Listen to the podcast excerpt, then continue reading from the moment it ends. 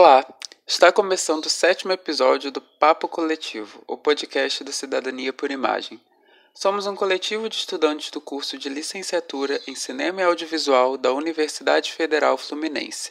E aqui você pode ouvir os registros das videoconferências sobre cinema, audiovisual e educação que estamos promovendo durante o período de isolamento social causado pela pandemia do novo coronavírus. O tema da conversa de hoje, que parte da videoconferência gravada no dia 24 de junho de 2020, é Arte, Educação e Cinema Indígena. Conversamos com a arte educadora Ana Maria Cariri e com o cineasta, pesquisador e professor de língua guarani da UF, Alberto Álvares Guarani, sobre a potência conscientizadora da, da arte, educação e produção audiovisual indígenas perante os desafios vividos há séculos pelos povos originários. A mediação é de Matheus Hoffman.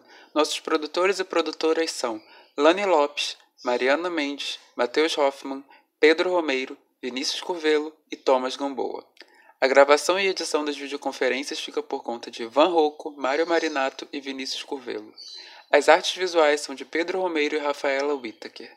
Deixamos aqui também nossos agradecimentos a todos e todas que participaram das nossas videoconferências e que contribuem para uma conversa ainda mais rica. Bom podcast. Vamos lá, gente. Boa noite. Está começando o nosso oitavo encontro aqui, nossa oitava videoconferência. O tema de hoje é Arte, Educação e Cinema Indígena. A gente está recebendo aqui a convidada Ana Maria Cariri, que vai conversar um pouco com a gente, e a gente também convidou o Alberto Álvares Guarani, é, que até agora não conseguimos trazer ele para a videochamada, né? A gente está tentando fazer o contato para saber o que, que houve.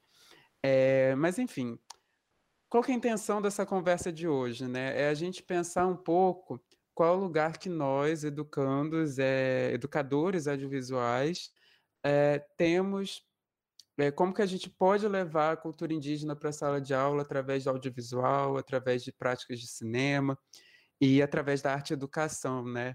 E daí eu já puxo para Ana, que ela é arte educadora, professora de ensino fundamental, contadora de história, artesã, ela é completíssima, assim. E também atuou, é, eu não sei, daí você pode até me corrigir, tá, Ana? Se você ainda atua, se você só atuou no passado, é, na prefeitura de Caxias, né, de Duque de Caxias, aqui no Rio de Janeiro. Na gestão você ainda passada. Atua? Foi na gestão passada, né? Isso. Bom, já que eu comecei aqui trazendo essa introdução, eu queria pedir para você se apresentar, né? Porque eu acho que nem todo mundo te conhece ainda. Então, enfim, se apresente, é, pode compartilhar o que você quiser, assim, da sua trajetória nesse momento. Tá certo, gente. É, eu falo um pouco, eu falo muito, então, por favor, quando puder, me cortem. É, meu nome é Ana Maria Cariri, eu faço parte da retomada Cariri do Nordeste. Eu nasci em Esperança, Paraíba, mas eu cresci em Lagoa do Mato, então não nasci em aldeia, mas eu faço parte do Cariri, né, da, de Esperança, minha avó, minha bisa, minha mãe. E hoje eu cresci lá, mas vim para o Rio de Janeiro. Né? Então, vim para o Rio de Janeiro com quase oito anos é, e fiquei aqui na Baixada Fluminense. Então, assim, a, a, falar em arte e educação, para mim, é falar na vida. Né? Eu, desde que eu cheguei na Baixada, eu tive acesso aos intelectuais, aos fazedores de cultura da Baixada, do movimento cultural que é muito forte. Né? É, minha, minha tia tinha uma barraca de que vendia buchada de bode, né? Prato típico lá da, do Nordeste. E eu ia para essa feira do forró e lá os meninos, né, que hoje são meus amigos, né, e, e os meus apoiadores e pessoas que sempre me incentivaram, sentavam lá e conversavam sobre é, arte, sobre educação, sobre movimento, sobre política. Eu cresci nesse com esse olhar daqui, né, do, do da Baixada Fluminense. Então, eu faço parte da militância cultural daqui da Baixada já há um tempinho. E dentro dessa militância, eu sempre tive o apoio de falar sobre a cultura indígena, de onde eu vim, que eu, é, como eu vim, como eu cresci. É, a, a, o Nordeste, né, os povos indígenas do Nordeste, durante muito tempo eles foram silenciados. Então, nós tínhamos a nossa cultura, a nossa essência mais para dentro de casa. Quando eu cheguei aqui na Baixada, minha mãe falou comigo que era melhor que eu nem falasse né, dessa parte, né, da questão indígena. Se eu quisesse falar, que falasse pelo menos que eu era do Nordeste, que eu já ia sofrer muito. E realmente é, foi muito isso. Mas eu cresci com essa ânsia de dizer eu sou cariri, eu vim mesmo do Nordeste, eu, a minha infância foi dentro da cultura, é, eu tinha o vocabulário que hoje eu sei que é o de Zubucuá, que eu estou aí nesse processo de reencantamento das palavras. E minha bisa e a minha avó tinha esse vocabulário com as palavras soltas, e isso me fez né, é, ir buscar a minha história. E eu só consegui buscar essa história através desses, de, desses apoiadores da Baixada, né, que eram professores de história, mestre de história da Baixada, né, Museu Vivo do São Bento, Instituto Histórico, todos ali que me viram crescer e me fizeram manter, né, é, me apoiaram para que essa essência é, que estava dentro de mim, da minha mãe, da minha avó, é, continuasse viva e eu, eu, e eu fosse lutar por isso. Então, é, eu cresço de, com esse incentivo, né? E aí, quando eu me formo, me, é, quando eu começo a atuar nos projetos, na militância cultural, eu sinto a necessidade de ir buscar realmente o registro de memória. Então, encontro com outros indígenas cariri, cariri xocó, chucuru cariri, e percebo que eu vivo, nunca deixei de viver né, a minha essência, né? nunca, nunca abandonei, né? É, é, só estava adormecida.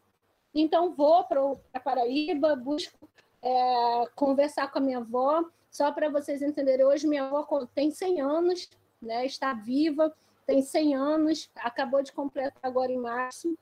Eu, e aí, lógico, né, os mais velhos são os detentores da história, né? E eu vou lá falar com ela e ela diz para mim, antes de você dizer que, é, qual o seu nome, você diga que você é Cariri.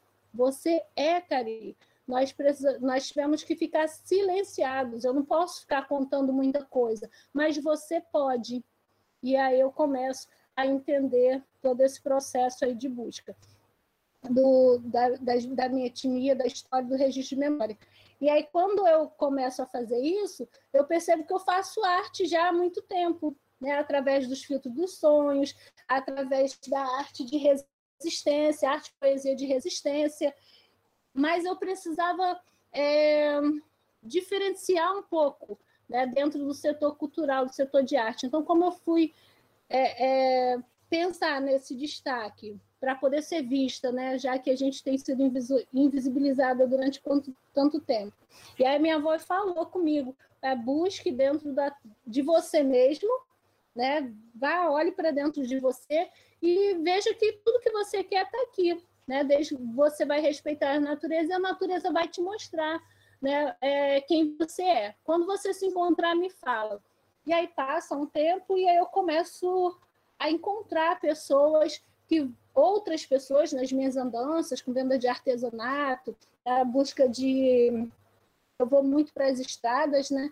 E nos encontros da, das cidades do Rio de Janeiro e fora do Rio de Janeiro, eu encontro pessoas que trabalham com a arte e a educação de forma diferenciada. Então, eu encontrei o John Bermond, não sei se vocês já ouviram falar, mas é um, um capixaba, uma pessoa fantástica, que mostra para mim que eu posso trabalhar a arte fazendo todo o olhar para a natureza. E aí me mostra que eu posso trabalhar as minhas pinturas não só com acrílica, é, óleo, posso fazer isso, mas necessariamente não preciso, porque eu já faço arte.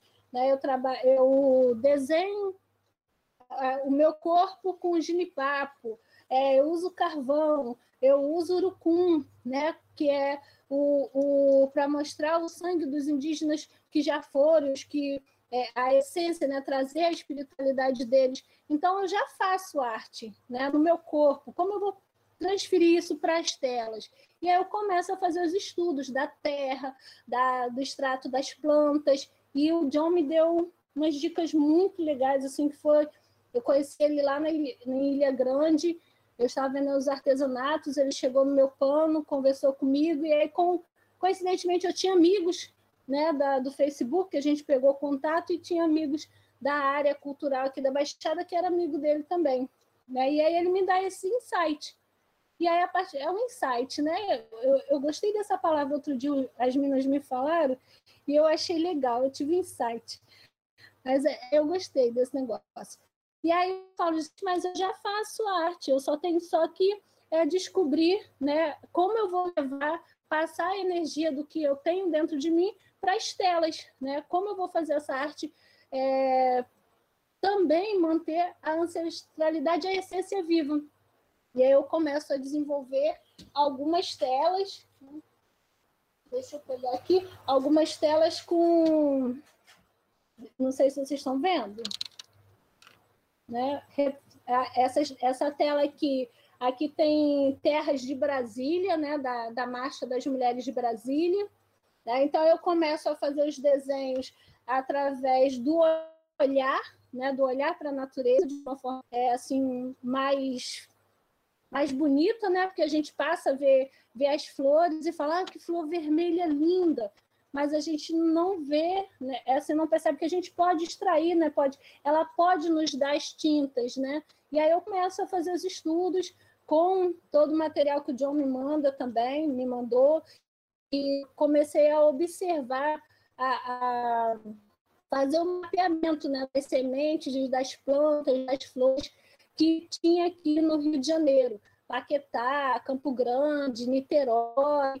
E aí eu me percebo com todas as cores possíveis para transportar a minha arte para a tela, o meu olhar, né?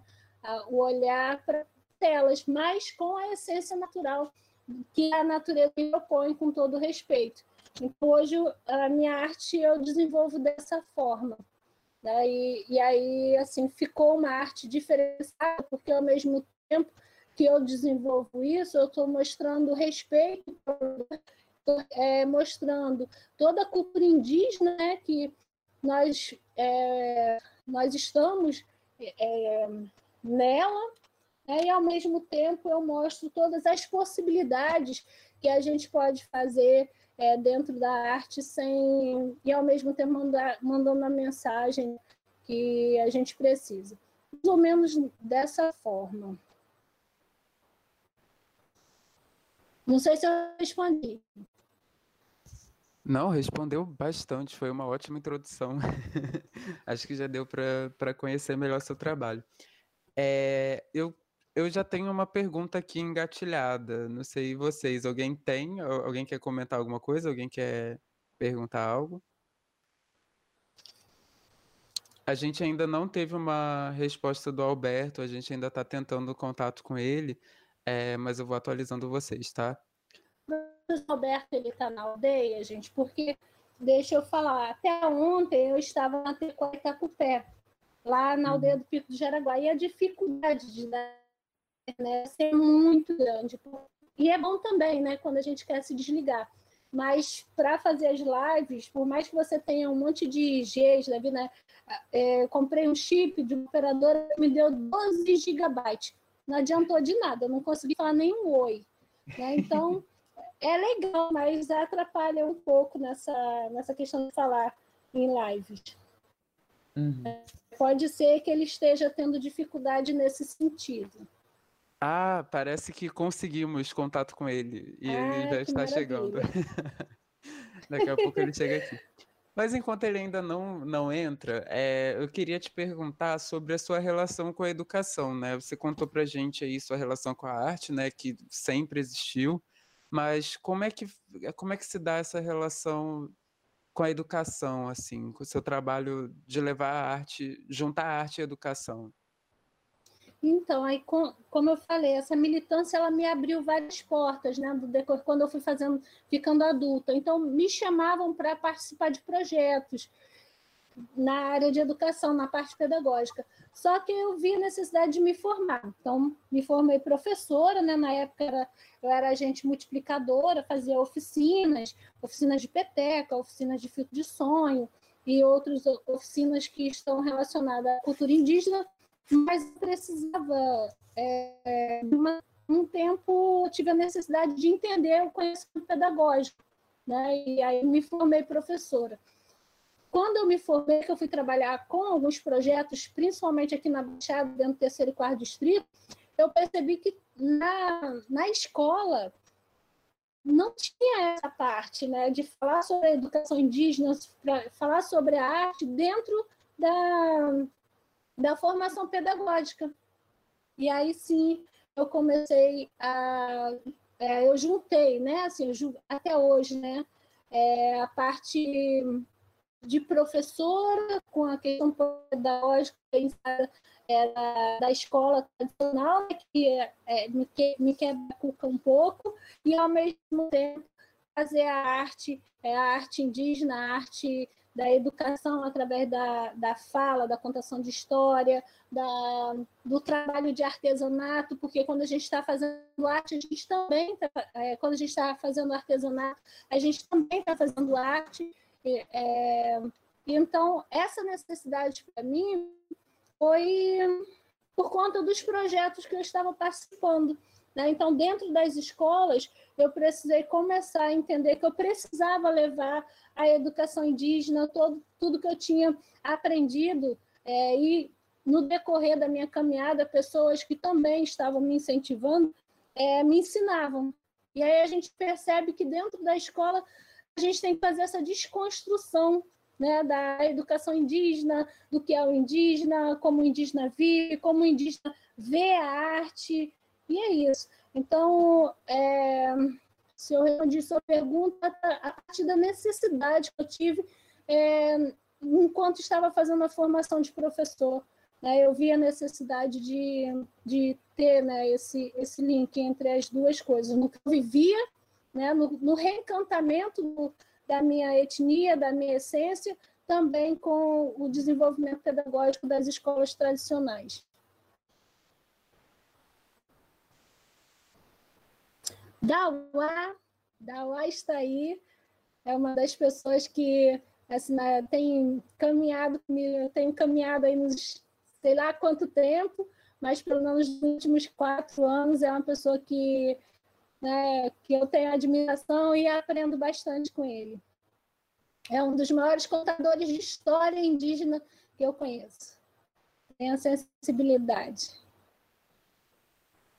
Sim, a gente já teve, alguns de nós aqui, né, tivemos a oportunidade de conhecer o Dauá já, foi incrível, assim, foi uma experiência muito boa, que a gente conheceu ele lá no Cupixaua, né, e, enfim, a gente está até fazendo um projetinho aí para trabalhar no. Maravilha!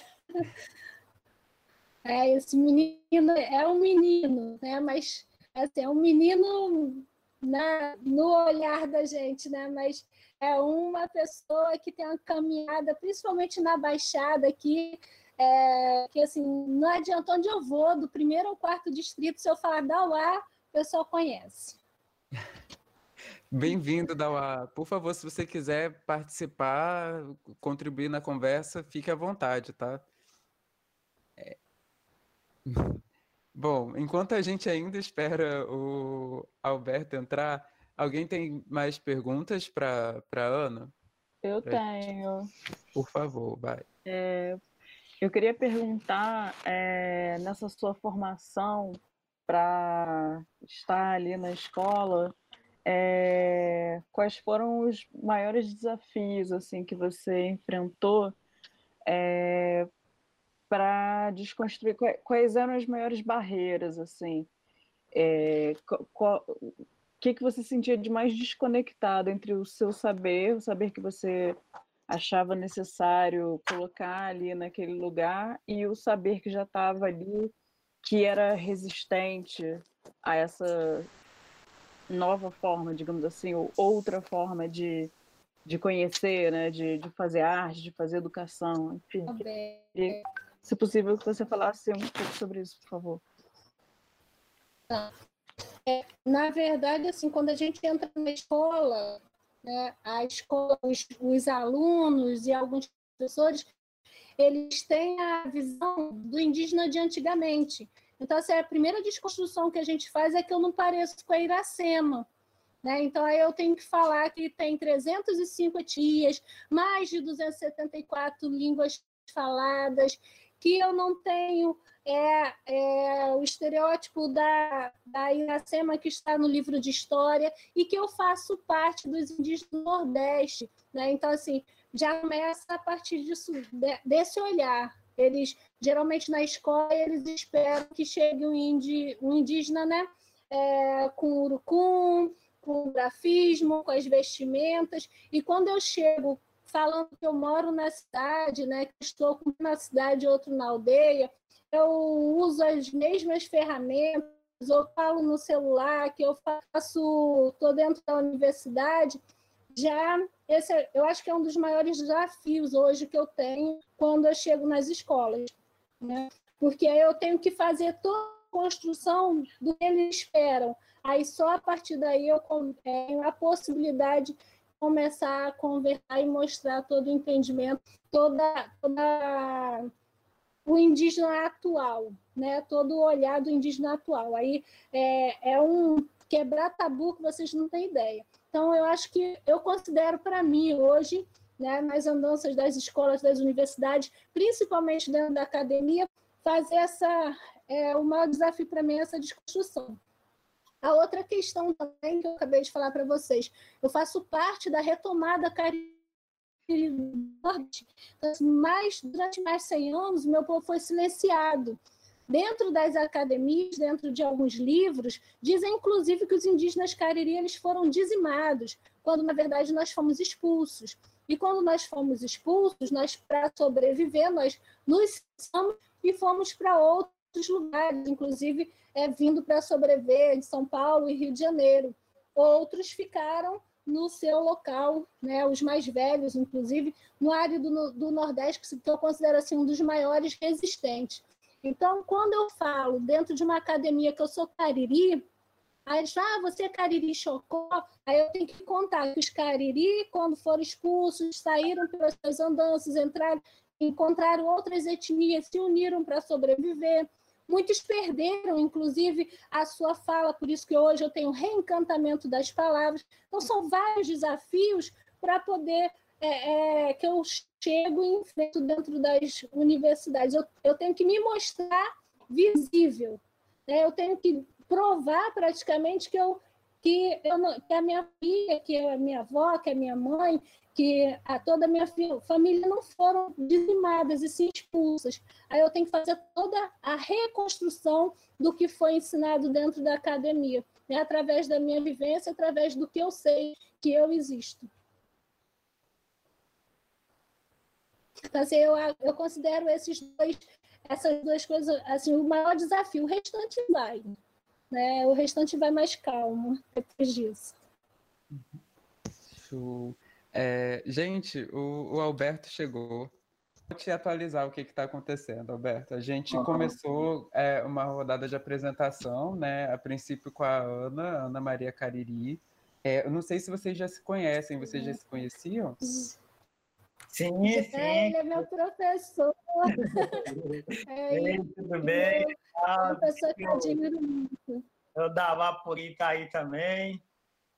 Veja lá. Bem. Ah, que legal, cara, a galera toda. Pô, valeu, valeu pelo convite, gente, tá? Foi muito bom, assim, rever pelo menos virtualmente, né? A gente não não poder se abraçar e falar, assim, mas assim, acho que alegra muita gente só de olhar por uma tela e você ver as pessoas que você conhece. Achei isso importante para a gente, né? Isso, acho que isso é algo que diz há uma esperança ainda que vem ao amanhecer, né? Acho que isso é importante, né?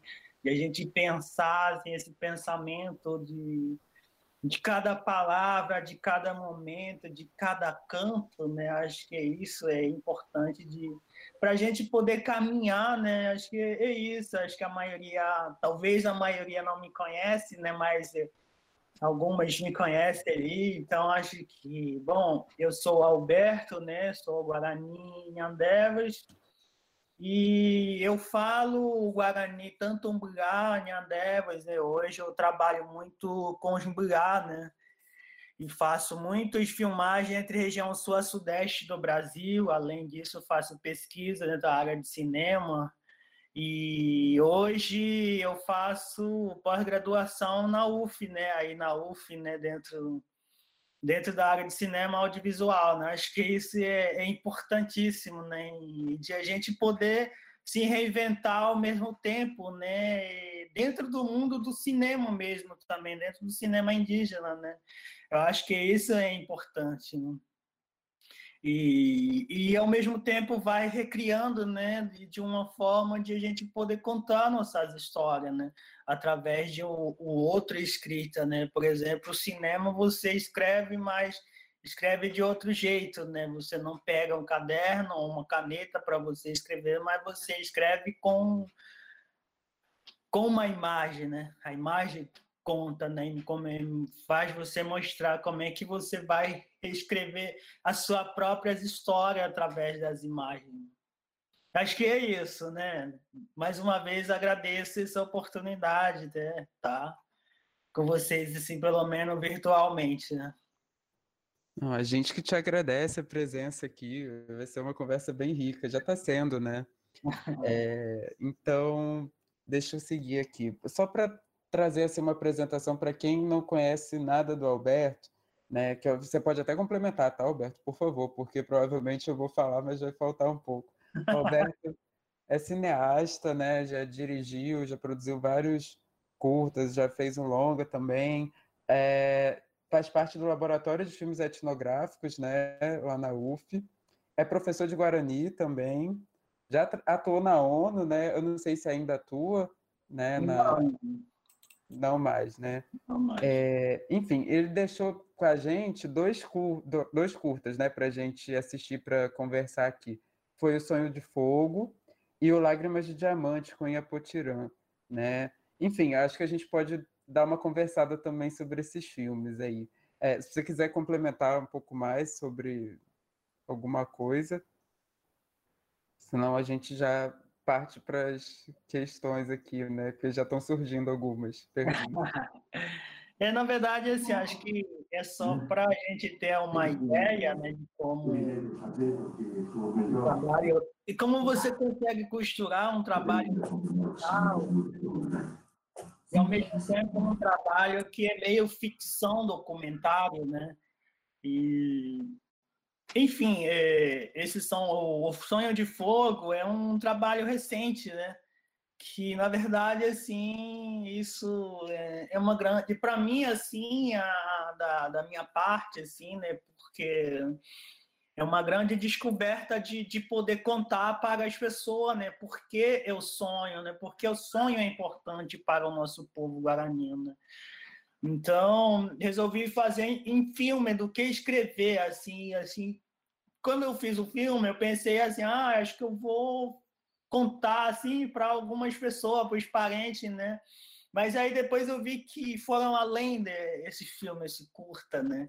Então, é, o sonho para os Guarani, eu tive esse sonho, né? Antes de acontecer tudo isso que a gente está vivendo hoje, né? Porque sonhar com fogo para os Guarani, ele é, é tipo assim, todo nós Guarani sabemos que sonhar com fogo é uma doença. Então, eu tenho muito medo do, do fogo quando eu sonho, né? E aí, quando eu tive sonho, é, eu pensei, pô, será que vai acontecer alguma coisa dentro dos, da, dos meus filhos, da minha família, ou alguns parentes que vai acontecer? Porque eu sempre escuto, né? Eu, eu assim, eu converso muito com os parentes. E aí nada, né? Quando e aí de repente aconteceu esse mundo, né? Tipo assim, eu sonhei que era vindo, tinha um fogo, mas era um fogo, não era um fogo a pessoa colocava assim, tipo assim, mas é parecia que o mundo estava queimando, né? E aí que isso que me levou mais ser um assustador, né? E aí eu fui e quando eu tive esse sonho, é, eu pensei assim, poxa, o que que vai acontecer? E aí, nesse começo do ano, eu tive uma, eu fiz uma viagem lá para Paraná, na aldeia onde estão os parentes Guarani. E aí eles começaram a pedir para eu filmar os rezadores. Né? E aí os rezadores falaram assim: Poxa, a gente quer contar um pouco do nosso saber, um pouco sobre essas árvores, sobre essas matas, né? E por que que existe essa mata? Por que que ele está aí? E por que que ele respira nessa? Tudo bem, vamos fazer. Aí eu gravei, peguei a câmera, né? E eu filmei aí eles falando assim, né, que sobre essa questão da doença e tudo, né, que que desde antigamente, né, as árvores respiravam uma fumaça e aí quando as doenças ruins vinham, se misturava ali, acabava ali já. E, e hoje eles falam que não existe mais isso porque existe muitas poucas árvores, porque existe muita pouca floresta. Né? E aí eu cheguei à conclusão que o meu sonho e essas fumaças das árvores e então que a árvore servia como se fosse um muro, né? Então cada árvore que morre e morre também os seus espíritos, as suas fumaças, né? A árvore fuma igual a gente fumar um petanguá, soprar aquela baforada, tudo para segurar as coisas ruins. Né? Então, cada galho, cada árvore, cada as plantinhas que morrem, você mata essas coisas, então já não tem mais a respiração dele para segurar essa, essas coisas ruins que vêm. Então, vem com força para atingir a gente. Então, acho que tudo isso. E, e mais ou menos isso, esses contasse sobre o sonho de fogo, né? Então era tipo assim, era, era para os amigos, né? Mas aí depois as pessoas foram pedindo, fazendo, ah, vamos fazer isso, vamos fazer os lançamentos e tudo. Aí acho que e ficou, a galera foram gostando, né? De, de, de, querer entender esse sonho, né? E por que, né? Tive esse sonho, né? Aí eu falo, sempre eu falo, eu não sou rezador, né? Mas eu sei, eu, eu sei sobre o sonho, né? Eu sei como é sonhar como entender sobre o sonho. E, e a lágrima do diamante, ele. Por exemplo, isso aí aconteceu meio que ficção entre. Ficção entre documentário, né? Porque é, foi em 2017, né, eu, eu fui dar uma oficina lá em aldeia Paraty-Mirim, não no Paraty, mas no município de Paraty, eles chamam assim Tecoadier, é que eles queriam, assim, eles queriam fazer uma ficção, né? Eu falei, pô, eu não é a minha praia ficção, mas a gente pode se reinventar, fazer uma ficção, né? E então, acho que o ficção, é, eu, é eu falei assim, o ficção é diferente do que um documentário. Então, mas aí eu falei assim, vamos costurar tanto documentário, tanto ficção. Na, dentro do ficção, você, você que vai atuar, não eu. Porque o documentário, ele você vai e seguindo de, o, o, seguindo o, de acordo com as pessoas, de acordo com a pessoa quer fazer, né? Você vai acompanhando a vida. Por exemplo, você vai fazendo o risco do real. Você vai, principalmente no mundo guarani ou no mundo indígena, a gente faz muito esse risco do real, porque é, uma dança acontece só uma vez, não acontece duas vezes igual. Não tem como você mandar repeti-la, dizer, você volta, repete. Então, a pessoa tem que fazer esse risco do real, de saber como é que tem que enquadrá-lo e como é que tem que filmá-lo isso. E hoje eu falo assim, que hoje eu inventei um novo quadro, se chama assim, a dança com a câmera. Então você consegue... Por quê? Por que, que eu chamo assim, a dança com a câmera? É... Ao mesmo tempo, eu não consigo me ver fora da câmera, fora, atrás, do, atrás da câmera, dizendo que sabendo que aquele, aquele canto ou a dança ele está ao mesmo tempo faz parte de mim. Então eu não consigo me ver, ah, eu Alberto atrás da câmera, Alberto filmando, ah, eu sou diretor, no, no, então eu vou só filmar, a câmera vai captar, não. Aquela cantos, cantoria, parece que atravessa a câmera e vem até a mim, assim. vem no meu de encontro para mim esses cantos, essa dança. Então eu tenho que inventar. Quando tem uma dança, eu não consigo ficar parado porque a gente está com a câmera sem, per sem perder as qualidades das, do movimento das pessoas que eu estou filmando. Então, é isso que eu, eu, eu, falo. Assim, hoje eu inventei meus novos quadros, meus novos, a dançar com a câmera.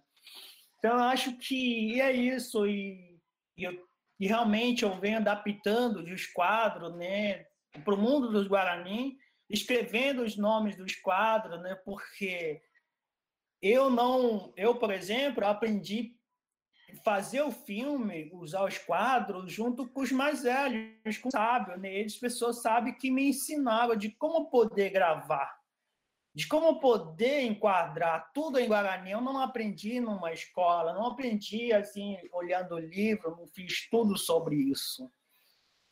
Mas a edição, a edição eu estudei, né, para editar o filme. Hoje eu sei editar. Hoje eu edito sonhando. Hoje eu sei finalizar o som, sei finalizar a imagem, a cor. Então, dormindo eu posso editar um filme. Eu hoje eu falo isso porque hoje eu consigo brincar com a edição. Hoje eu tenho uma ilha de edição na minha casa. Eu tenho como filmar, eu tenho equipamento todo para fazer isso. Eu tenho as melhores câmeras que eu mesmo, de tanto sacrifício, vou buscando, né? Buscando e eu sempre eu digo que a parceria ele é fundamental. Você não faz um filme sem parceria, né? Porque o filme ele depende de tudo, depende tanto dos seus parceiros, das suas comunidades, da sua, da sua das lideranças, desde as casas de reza, das vozes das mulheres, das crianças, enfim, tudo isso. Então, eu acho que. Aí, quando voltando no ficção, é, primeiro foi um desafio para mim, né? Eu falei, não, vamos fazer. Só que aí eu falei, vocês que vão atuar, não sou eu, vocês vão fazer isso tudo. Mas e aí, para atuar? Eu falei, então, eu aprendi atuando também para frente da câmera. Eu falei, então eu sei como a gente atuar, eu vou ensinar vocês a atuar também. E a gente foi fazendo isso, e acho que eu achei legal, porque ao mesmo tempo, eles não tinham esse timidez de, ah, eu tô, tô, vou aparecer, vou ser filmadas. Parecia que, tipo assim, uma criança ali brincando, ali sem existir a câmera. Eu acho isso fundamental, né? De, de ter essa confiança, de, de você. É, de olhar para um equipamento e dizer aquilo, você enxergar não é como uma câmera. Eu enxergar, principalmente, eu falo muito com os mais velhos isso, que a gente, a câmera que a gente vai ser usados, assim, tipo assim, a gente vai enxergar a câmera como se fosse um, um chocalho ou como se fosse um petanguá que a gente vai fumar, mas ao mesmo tempo essa fumaça vai ser tipo assim, vai ser segurado por uma câmera, por uma imagem. Então, tudo isso, né? E e eu vejo isso hoje em dia, né, que sonhar tanto fazer um filme, e eu, eu hoje eu me, me, deparo muito assim, eu, me, eu penso muito sobre a, a, de fazer, como fazer um filme, e cada vez mais é, assistindo até os meus próprios filmes escrevendo só meu filme. Né? Então eu vez mais mais de como não só a comunidade, mas em outros lugares assim. Né? E e, e assim, voltando na questão do sonho, eu esqueci de falar de um trechinho que o Tiramãe, uma vez, eu, isso sempre vou levar né, para minha vida, porque, porque quando a gente está falando do sonho, eu falei assim, por que sonhar? Né? Aí ele fala assim, então, aí o Tiramões me respondeu, assim, da, da aldeia de Angra, né? Falou assim: aquele que não sonha é como se estivesse morto, porque a falta do sonho é o fim da nossa alma, né? Então, hoje eu vejo isso, né? Então, eu, eu sempre vou sonhar isso. Eu sempre vou sonhar de fazer o filme. Eu sempre vou sonhar aquilo que vai me levar, vai me mostrando um caminho. Hoje eu toda noite eu peço, né, para sonhar, né? Porque o sonhar faz parte da minha vida. O sonhar, ele é que vai me direcionar um caminho por onde eu vou poder caminhar e trilhar essas novas ondas, como se eu tivesse em cima de uma plancha, né? É de, do, do mar, assim. Então, eu vou trilhando esses caminhos para que esse sonho me mostre o caminho, né? Então, hoje eu falo que a câmera, ele é como se fosse, vou, vou buscar assim, uma história, sou um caçador, e a câmera, ele é um, um como se fosse um cachorro para mim, e hoje eu falo que eu tenho duas memórias, porque uma, uma memória está gravada, está guardando para um registro, para uma câmera, e outro está guardando comigo. Assim, né? Então, ao mesmo tempo, o meu aprender, né, é, a, sábios das palavras do Tiramões, então eles ultrapassam a lente como se aquela palavra vai um, vai vai ser gravado, né, com um cartão de memória e ao mesmo tempo ela ser, vai ser guardada assim comigo. Né? Eu acho que é isso. Vamos para outras coisas. muito bom, muito bom, Alberto. É, eu acho que a gente vai retomar ainda essas questões com relação ao seu filme, aos seus filmes, né, no caso.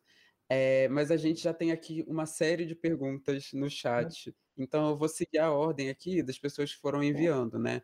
A primeira pergunta foi do Maurício Caetano. Maurício, você quer falar ou você prefere que eu, que eu leia aqui? Maurício tá aí? Olá, estou aqui. Oi, gente, boa noite. Licença aqui. É... Primeiro me apresentar rapidinho. Eu sou Maurício, sou ator. Também sou antropólogo e estou nesse meio entre as artes ocidentalizadas e o fazer indígena. É, não sou indígena. E a primeira pergunta era para Ana Maria. Ela falou sobre reencantamento das palavras e eu fiquei muito curioso em saber o, o que, que é esse reencantamento. O que, o que, que é reencantar as palavras? Então, como eu falei no início, né, é, o meu povo foi silenciado durante muito tempo, mais de um século. E nessa, nesse silêncio, né, é, porque alguns foram dizimados e outros né, foram expulsos dos seus espaços, de, do seu território, na medida que foram indo para outros lugares, muitos, principalmente os cariri, eles foram perdendo a, a, a, língua, o vocabulário. Depois que começa a encontrar com outras etnias, como o chucuru, como o chocó, é que eles se descobrem novamente é, sabendo que aquelas palavras faziam parte deles também. Então, assim, quando eu falo do reencantamento das palavras, é exatamente isso que eu estou vivendo nesse momento. É, eu tive que ir buscar a história da minha avó, da minha bisa. É, agora, em março, eu estive na Paraíba e fui conversar com a minha avó, que ela completou 100 anos. É, tive a oportunidade dela falar de forma muito clara, porque durante muito tempo a, a, a parte indígena não podia ser falado, comentado muito dentro de casa.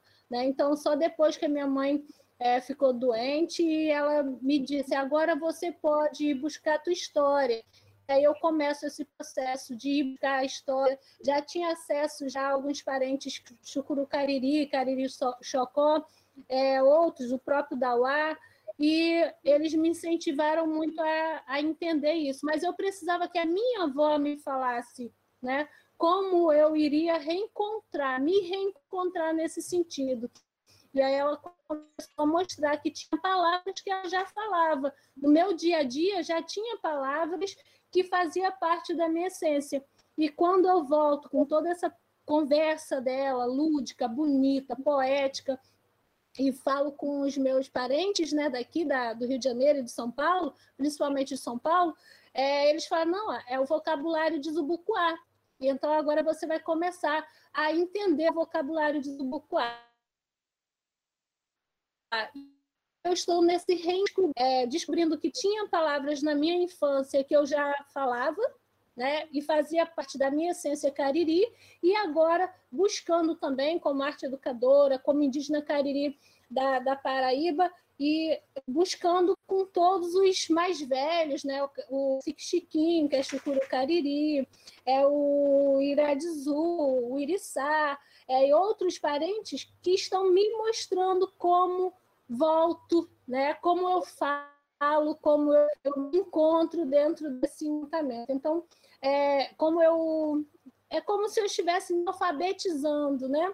E aí eu tenho também, né? Hoje eu tenho a oportunidade de viver em Anderecó, na Tecoa Itacupé, por isso que eu falei, ah, eu tô com um pé na cidade, outro na aldeia, e aí eu tenho a outra linguagem, né? Que é o do povo guarani, que eu tive acesso primeiramente com o professor Alberto, né? Na curiosidade lá da UF de entender né, a língua guarani, e de repente eu me vejo dentro de uma tecoá, dentro de uma aldeia, aprendendo também como viver, porque não adianta você descobrir só as palavras, né? Você tem que entender que você tem a essência. Para entender a essência, você tem que viver. Né? E aí eu tive a oportunidade, estou tendo a oportunidade de viver no território guarani.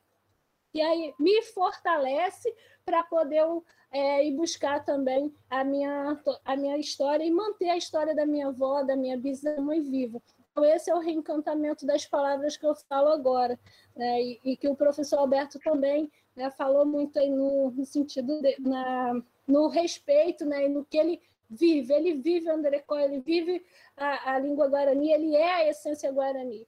Né? E eu estou nesse processo aí de ser a essência cariri.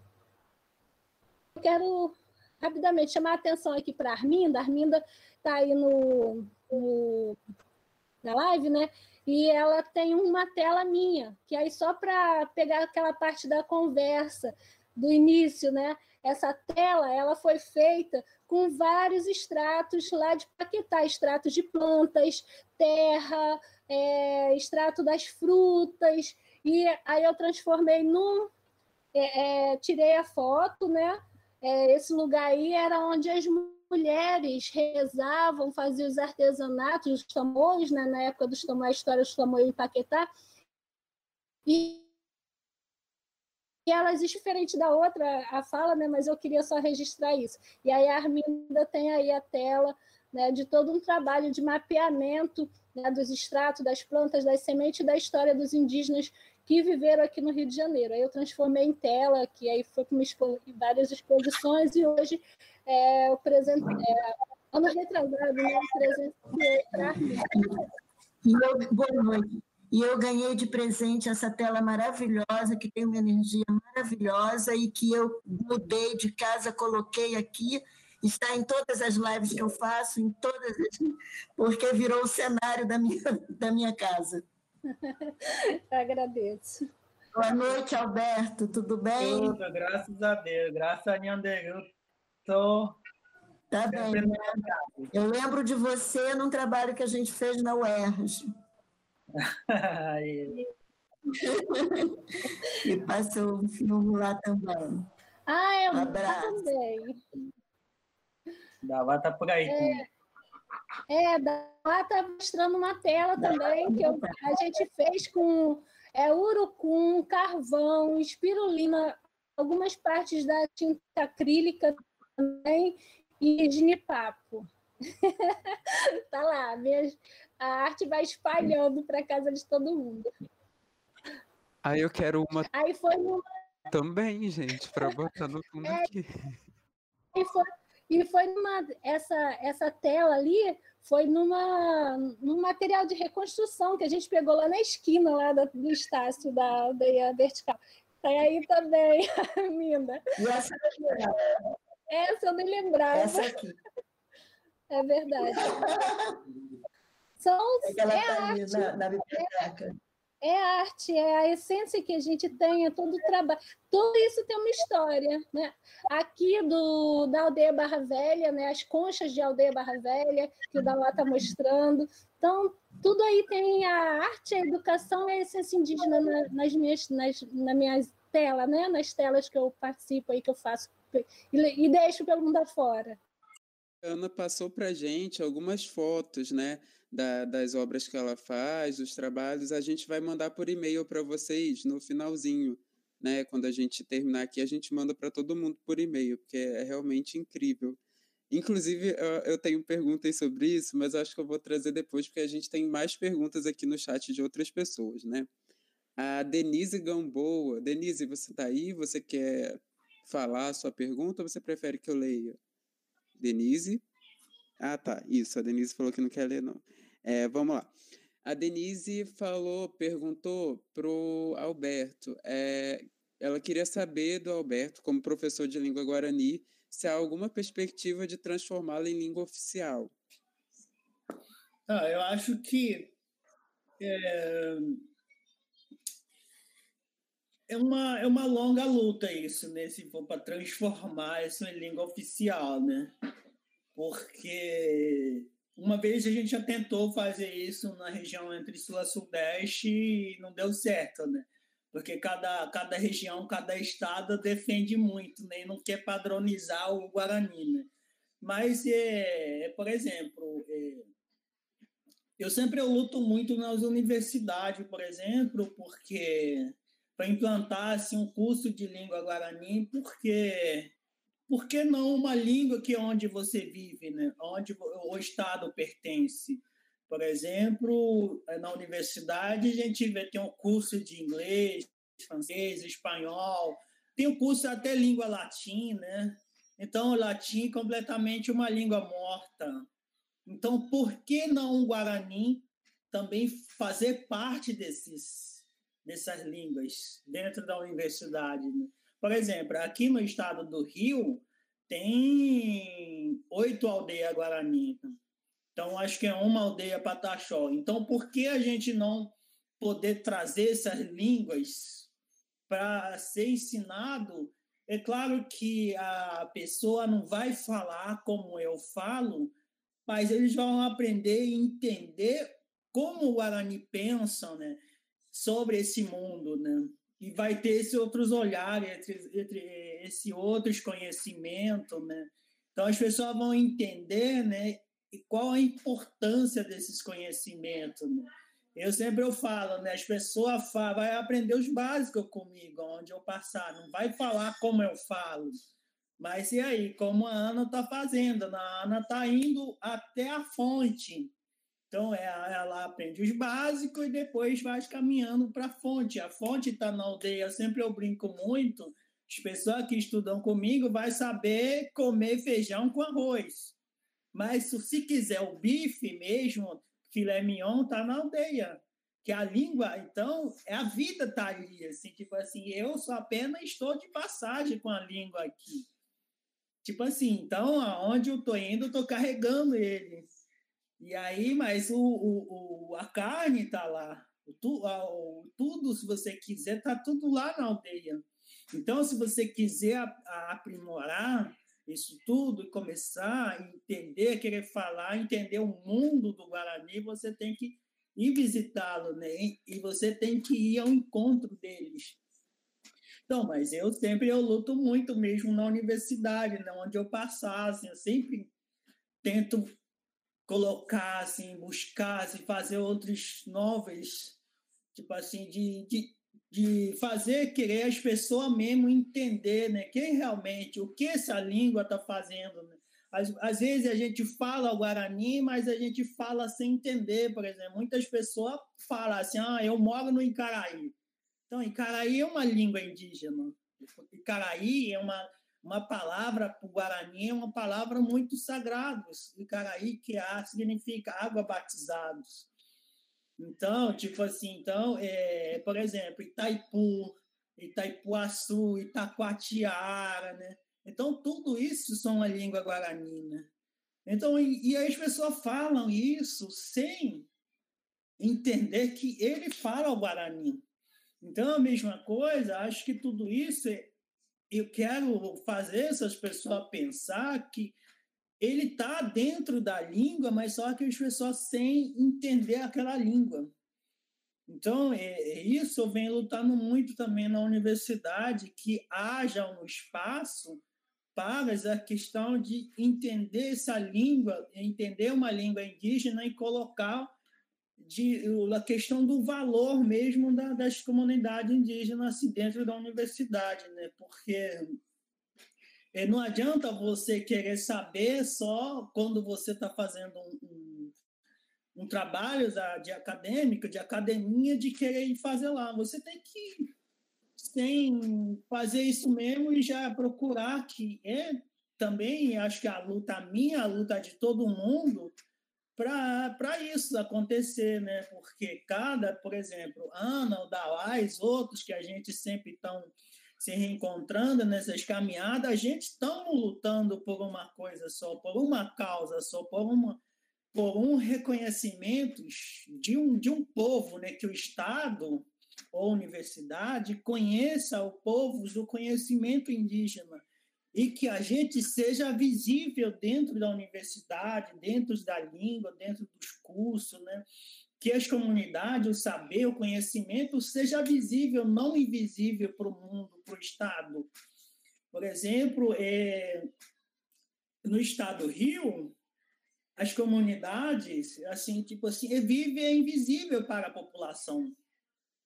Então, só os nossos amigos que conhecem quem realmente é o Alberto, quem realmente é Ana, quem realmente é o Dauá, conhece realmente quais povos, quais etnias que pertencem, mas e o resto? Se a gente não trabalhar isso dentro da universidade, dentro do mundo da academia, jamais a gente vai ser visível. Então, essas todas as coisas eu venho pensando que não só eu, Alberto, quero ser o visível, mas eu quero que essa população entenda que existe o saber e um povo dentro daquele estado onde vive, dentro do estado onde a gente mora. Que aquela cultura, aquela rica cultura, está dentro do estado, mas eles estão, tipo assim, meios que não, não quer enxergar, né? Eu acho que é isso. Então, a minha luta sempre é isso também dentro da universidade. Assim. Só complementando o que o professor Alberto fala, e a gente conversou no início sobre a, a, os desafios que a gente tem né, dentro das faculdades, dentro das universidades, é exatamente esse: o desafio de nos mostrar, né, de nos tornar visível, porque a própria academia fala do indígena do passado. Né? Hoje, na, só no Rio de Janeiro, vocês ouviram o professor Alberto falar, são oito aldeias Guarani e uma Pataxó, fora os indígenas que vivem em contexto urbano e não são reconhecidos. Muitos são, estão na lista do no mapeamento do IBGE como pardo, que é um outro desafio, porque nós não temos acesso a políticas públicas, não temos acesso à universidade, não tem vários acessos que estão sendo negados, inclusive isso fortalece a nossa invisibilidade. Então, nós estamos lutando, cada, né, nos fortalecendo enquanto indígenas, seja em aldeia ou seja em contexto urbano, para que é, exista essa, aconteça essa desconstrução no lugar onde promove conhecimento né? que, são, que é na escola, é, são nas escolas e na, nas universidades. Aí chega na universidade, eu vou falar, sou convidada para uma roda de conversa, e aí eu chego lá e vem uma acadêmica com todas, né, uma lista enorme que eu respeito, não vou nem falar o nome porque eu respeito, aprendi a respeitar, e fala para mim: você não pode estar nessa mesa. Primeiro, porque eu acho que eu estava muito simples. Segundo, que ela disse, logo depois, quando eu fui apresentada, ela pega o microfone e fala: não existe cariri. Os cariri foram dizimados. E aí eu tenho que mostrar para, tenho que me apresentar para ela, né, como ser humano que eu sou, como indígena que eu sou, como pessoa que tenho a história. E aí passa-se um tempo de quase 30 minutos para poder dar uma aula para ela que ela tinha que saber.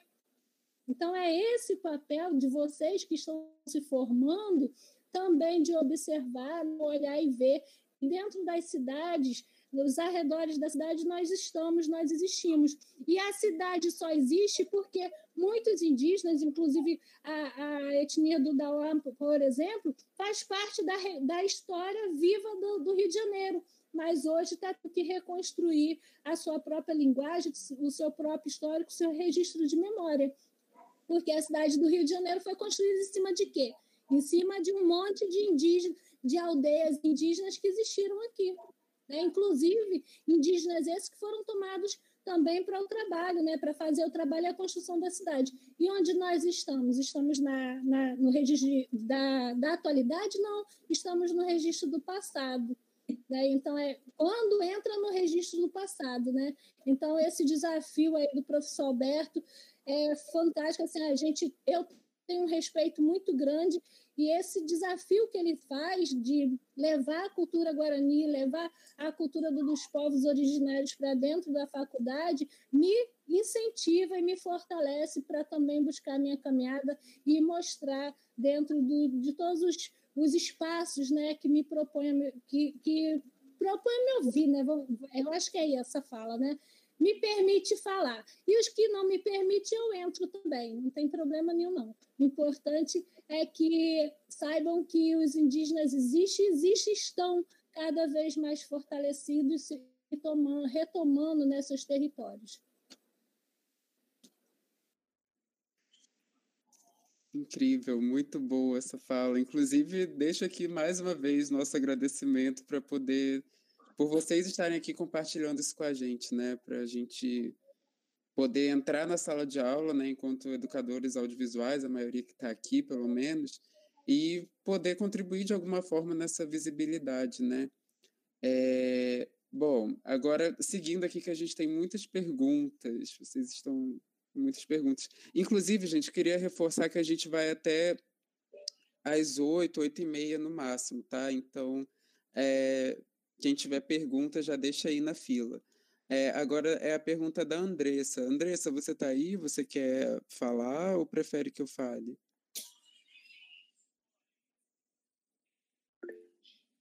Tá, vou ler aqui da Andressa então, gente. É, ela queria saber do Alberto como ele se comunica com o invisível a partir da gravação dos seus filmes. É, eu acho que não, eu estou escrevendo sobre o Guardião da Memória na minha dissertação, falando do, do, do completamente dos invisíveis no mundo da, das filmagens. Porque no mundo guarani a gente sabe que existem vários semideuses dentro do nosso mundo. Só que aí, porém, quando você eu vou falar um trecho de uma cena que eu escrevi lá. Eu comecei assim dizendo, assim, na verdade, um, um panorâmica como se o, o, o vovô parasse o tempo dentro de uma câmera na em Angas do Reis. Dentro daquela ali, depois passou para uma senhora, e aí atrás dessa senhora, eu estava gravando em plano médio, Agora eu sei falar um médio. e aí lá no fundo, lá no fundo da aldeia tinha, tipo assim, todas as fumaçadas, assim, as florestas, né? E... Aí eu, eu fiquei isso na minha cabeça. Fiquei o tempo todo martelando. Porque eu sei que no mundo guarani, no mês de outubro, final de setembro, outubro, a gente não deve ir muito pra, na mata porque existem uns guardiões que faz o seu treinamento nessa floresta naque, na, no período desse mês.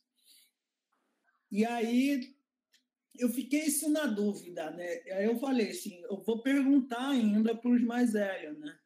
Porque a gente chama assim tatatiná, né? O tatatinã, não sei como é, explicaria isso, como se tivesse uma fumaça na floresta, como se alguém colocasse fogo. E aí eu pensei assim, porque eu vejo longe, a aldeia Angra do Rei é um pouquinho grande, e aí eu falei assim, será que alguém está fazendo, está queimando algum lixo perto da casa, ou será que isso é a fumaça dos invisíveis? Aí fiquei isso na minha cabeça, aí depois eu filmei tudo, aí na hora de tava montando, eu levei e tudo, né? E aí o, o menino, né, o chamou o o Quaraú, que me falou assim, pô, Alberto, você você sabe a, aquela fumaça que você estava aparecendo na filmagem? Eu falei, sei, acho que alguém tava fazendo fogo ali, por isso. Aí, eu, aí ele falou assim: não, naquele, na, nesse, olha para essa mata, ele falou. Quem é que vai colocar uma fumaça na mata? Então, e aí, e aí me perguntou em que época que eu gravei. Eu gravei, acho que eu gravei no começo de outubro de 2017. Aí ele falou, estão, não é uma pessoa que está fazendo fumaça, são os guardiões que estão fumando o seu petanguá naquele momento e esses fumaça do cachimbo que está como se alguém soprasse dentro de uma floresta. Ele falou. Isso na hora do descanso deles. E como se aí então aparecesse fogo. E aí ele, fa ele falou assim: isso acontece para que nós, Guarani, não vai né, nesse momento na, na mata. Porque eles estão se conectando com a gente, ele fala, porque eles estão se mostrando que naquele momento estão fazendo treinamento ali. Se você ir para lá, você corre risco de ser atingido por uma flechas invisíveis. Então, esse Shondaru Tatatinã, ele como se fosse um faz um treinamento como se fosse um exército também né, que cuida. Então, tudo isso aí, pô, eu falei assim, pô, eu fiquei isso, acho que é isso, essas conversas entre a câmera e invisíveis, acho que hoje eu consigo captá-lo depois de muitas longas datas de poder construir esse filme. Né? Então, acho que é, é isso também tem o seu momento. Eu acho que naquele momento era de poder. Eu acho que talvez por ser Guarani que eu poderia estar eternizando essas memórias, essas imagens né? para o mundo do filme. Né? Então, acho que os mais velhos também sempre falam muito dessa questão dos guardiões, né? porque não é o tempo todo que eles aparecem. E cada ano eles vêm fazer os seus treinamentos. E aí eu tive o prazer de capturá-lo isso né? para dentro de um filme. Eu acho que é isso. É, eu queria perguntar, é, isso é para o Alberto, para a Ana, para quem puder me responder. É porque assim, quando eu li essa pergunta da Andressa, eu fiquei me perguntando, mas o que, que é o invisível? não ficou, é, assim, eu não tenho um contato muito grande com a cultura indígena, assim, isso daqui está sendo um aprendizado enorme para mim, e eu não sei se isso é algo, sabe, eu queria entender melhor, daí se vocês puderem explicar, assim, o que, que é o invisível, acho que não ficou muito claro para mim. É, por, é, por falar essa questão do invisível, realmente você não. Eu acho que talvez você vivendo isso você vai entender, porque pra, eu vou te dar uma comparação. Por exemplo, eu assim, o cinema, o cinema ele principalmente deixa as comunidades de ser invisível. Por exemplo, quando eu estou dançando, eu estou fazendo o meu chocalho na própria aldeia, jamais ninguém vai, sem projeto, querer fazer, se interessar fazer esse filme para mim. Se não for eu, for um Guarani ou for o próprio indígena. Assim.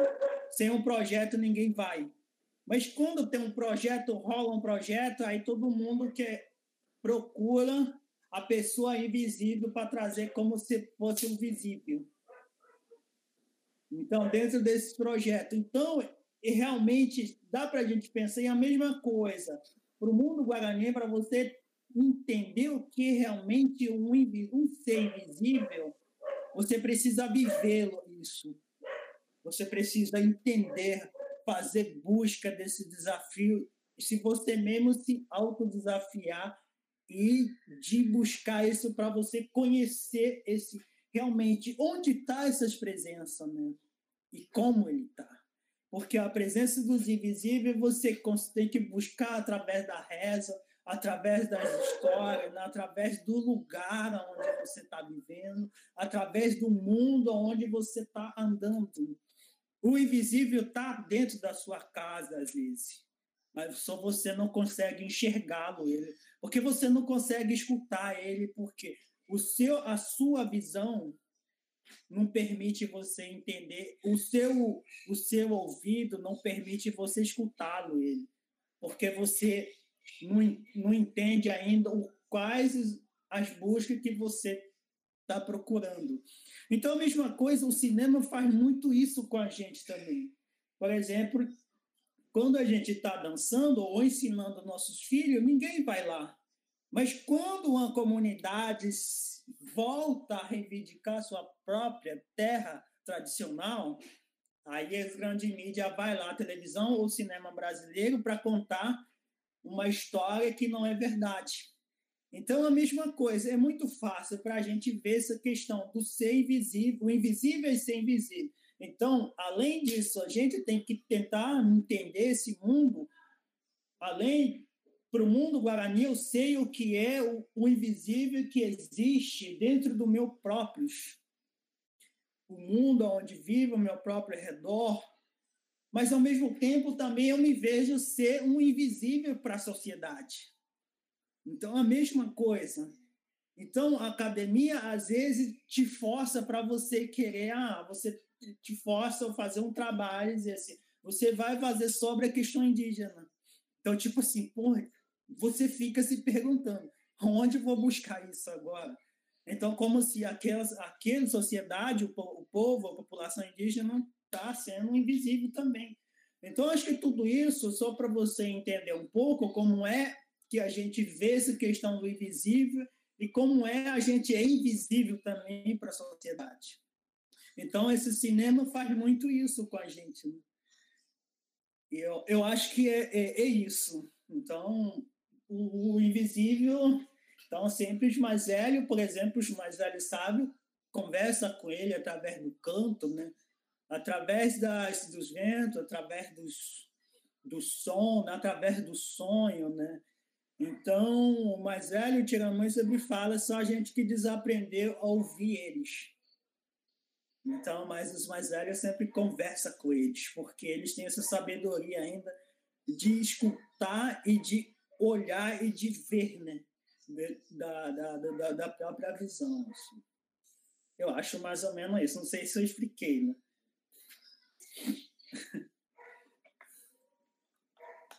Explicou, ficou bem mais claro para mim. Ana, você quer complementar também?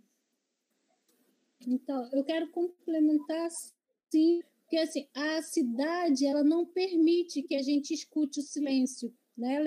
Lá no início da, das nossas conversas, enquanto a gente ainda estava em off, nós falamos sobre isso.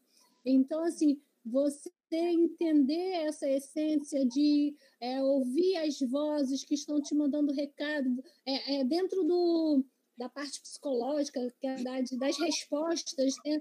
que a cidade é, fala, diz que é paranoia, que é isso, que é aquilo, mas na verdade não, são os espíritos, são os ancestrais falando com a gente. Então, assim, a gente só consegue é, ter essa, esse ouvir né, a partir do momento que a gente começa a se entender como essência, é, a se conectar você, com você mesmo. E tem uma outra diferença. Quando a gente vai para a aldeia, né, eu te, estou tendo essa oportunidade também de, de me perceber dentro da aldeia, e para mim, eu vou falar que no início foi é, assustador, porque eu comecei a, a, a ouvir coisas e ouvir né, e, e, e ver um outro sentido da floresta, um outro sentido das energias. E aí o, Tia, o Tiamoi Pedro, que é um, o Tiamoi lá da Tequaitacué, de onde eu fico, falou, vai para casa de reza e comece a se ouvir. Não é você que está falando, não é, você, é, não é o seu pensamento, são os espíritos que estão se conectando com você. E aí percebo que eles estão te mandando como resposta. E a gente só consegue fazer isso se realmente gente tiver essa conexão e todo o respeito do sagrado. Aí falando assim, nas contações de histórias, na academia, em outros lugares, não existe essa conexão. Infelizmente, não existe. É, a gente tem que buscar né, realmente em cada um. Então, é, é, quem vive na cidade, infelizmente, perde muito isso por conta de, de todo o barulho da cidade, buzinas, é, é, tempo, um monte de coisas corrida, um monte de agenda, um monte de coisa, e a gente acaba esquecendo de se perceber né, e ouvir o, as mensagens que estão aqui ao redor e a gente vai deixando para lá. Né? Eu acho que é isso. Incrível, muito bom. Ficou bem mais claro o que, que é o invisível. A gente está aqui tomado pelo esse conceito. É, continuando aqui nas perguntas, tem a do Alexander. Alexander, você quer falar ou prefere que eu leia aqui? É. Eu, eu sempre quero falar porque é, é, é uma oportunidade ímpar que a gente tem de ter contato com esses valorosos companheiros né, e companheiras. Né? É, antes de fazer a pergunta, a pergunta é para os três, né, eu só queria ressaltar a questão da, da língua guarani, que língua é poder do dominador. Né? Até o século XVIII, se eu não me engano, a gente tinha aqui a língua geral em Angatu, que foi proibida pelo, pelos padres, né? para poder impor a, a língua portuguesa. Então, retomar as, as línguas indígenas é um processo de disputa de poder. Essa é a tarefa de vocês. Tá? Muito mais do que, do que as nossas não indígenas, são os próprios indígenas que têm que se empoderar disso e começar a falar na, nas academias na sua língua. Né? É só, é só uma, um devaneio meu. Tá? Quem quiser entender, que contrate um tradutor sim, é, simultâneo. Né? A gente contrata tantos é, alemães, franceses, ingleses, né, para dar palestra para a gente, né? Então a gente tem que, tem que se re, ressignificar também. Tá? A pergunta para os três, para os três é, é, companheiros, e, a, a, querida Ana, é, nesse momento de pandemia, né, eu, eu fico olhando o cinema com distanciamento, né? Tá lá a tela, tá lá a, a, o pensamento do, do, do, cineasta e ele não vê quem está do outro lado, né? Assistindo a, a, a obra dele. Tá? Aí agora a gente está num, num, num, cinema virtual permanente, né? que a gente está se falando aqui através de uma live. Né? É, é, como é que vocês estão vendo é, é essa nova perspectiva de, de, de diálogo? Né? É, o diálogo através da tela, o, di, o, diálogo de distanciamento, e como nas aldeias, né? aqueles que têm um trabalho mais, mais consistente nas aldeias, como é que a, a, os povos nas aldeias estão vendo esse distanciamento também. Tá? Obrigado por, por me permitir estar junto de vocês. É, grande cacique. Seu grande cacique. É, sumiu de novo. Tá vendo? Só entra só para fazer pergunta. É, deixa, deixa que eu vou lá no museu, vou dar uma. Eu vou dar uma. Como é que se fala? Vamos puxar um de orelha. Eu estou aqui, Alberto, é porque a, a, beleza de vocês é muito maior do que a minha. Eu não quero concorrer com vocês, não. Um beijo. Aí, pô, beleza. Pô, legal te ver. E, ah, ah, cacique. Cara, eu acho que na aldeia não é, é diferente do que está na cidade, cara, porque na aldeia não tem, não tem esses isolamentos. Então, eu acho que é a gente que tem que, as pessoas que tem que ter a consciência de não ir para a aldeia, na verdade, né? Porque na aldeia é a mesma coisa, como se o tempo não parasse, né? Porque é, a aldeia nunca parou esse tempo de coletivo, né? Então a aldeia está ali, os mais velhos tomando chimarrão um com o outro, contando as histórias, as crianças estão ali brincando um com o outro, as pessoas estão fumando o seu petangão com o outro, estão dançando o tiondado, tá ali na casa de reza à noite, o dia, pedindo a força para o Nhanderu buscar o, o, o, para o melhor para as comunidades, para a aldeia, para o povo, né? Então, eu acho que é, um pouco assim, meio que realmente é, é difícil de falar, assim, é porque Primeira, primeira coisa, se você falar para um Guarani, ah, você tem que ficar fechado agora na aldeia, cara, isso não existe para o Guarani. Então, o Guarani, então, eu fico pensando muito, né? Então, as pessoas de fora que tem que ter essa consciência de não ir para a aldeia. Porque os Guarani jamais vai falar assim, ah, você não pode entrar aqui. Não, nunca vai falar assim, ah, você está proibido a partir dessa entrada, vai entrar. Então, é, porque o Guarani, eles são um povo acolhedor, são um povo que gosta de enxergar o outro, a pessoa com o coração, não só com o olhar. Então, Entende isso? Então, eu acho que tudo isso é a sociedade que, neste momento, realmente. Por exemplo, eu, eu não ligo para dizer, pô, eu tenho que fazer o um filme, tenho que correr. Não, eu sei o momento de fazer um filme, eu sei o momento de ir em busca de, através de outras histórias, através de filme. Então, para mim, eu vejo isso que é uma outra forma de de parar o tempo, de às vezes você refletir, de pensar realmente o que está acontecendo na verdade, né? O que que você está esperando, né? Porque nós Guarani, a gente sempre através da reza sempre pedimos o que que a gente vai ser o amanhã, o que que o Nhandeiro vai mostrar o amanhã para a gente através do sonho, através da reza, né? Então sempre, então a gente sempre vem em busca do fortalecimento da casa de reza.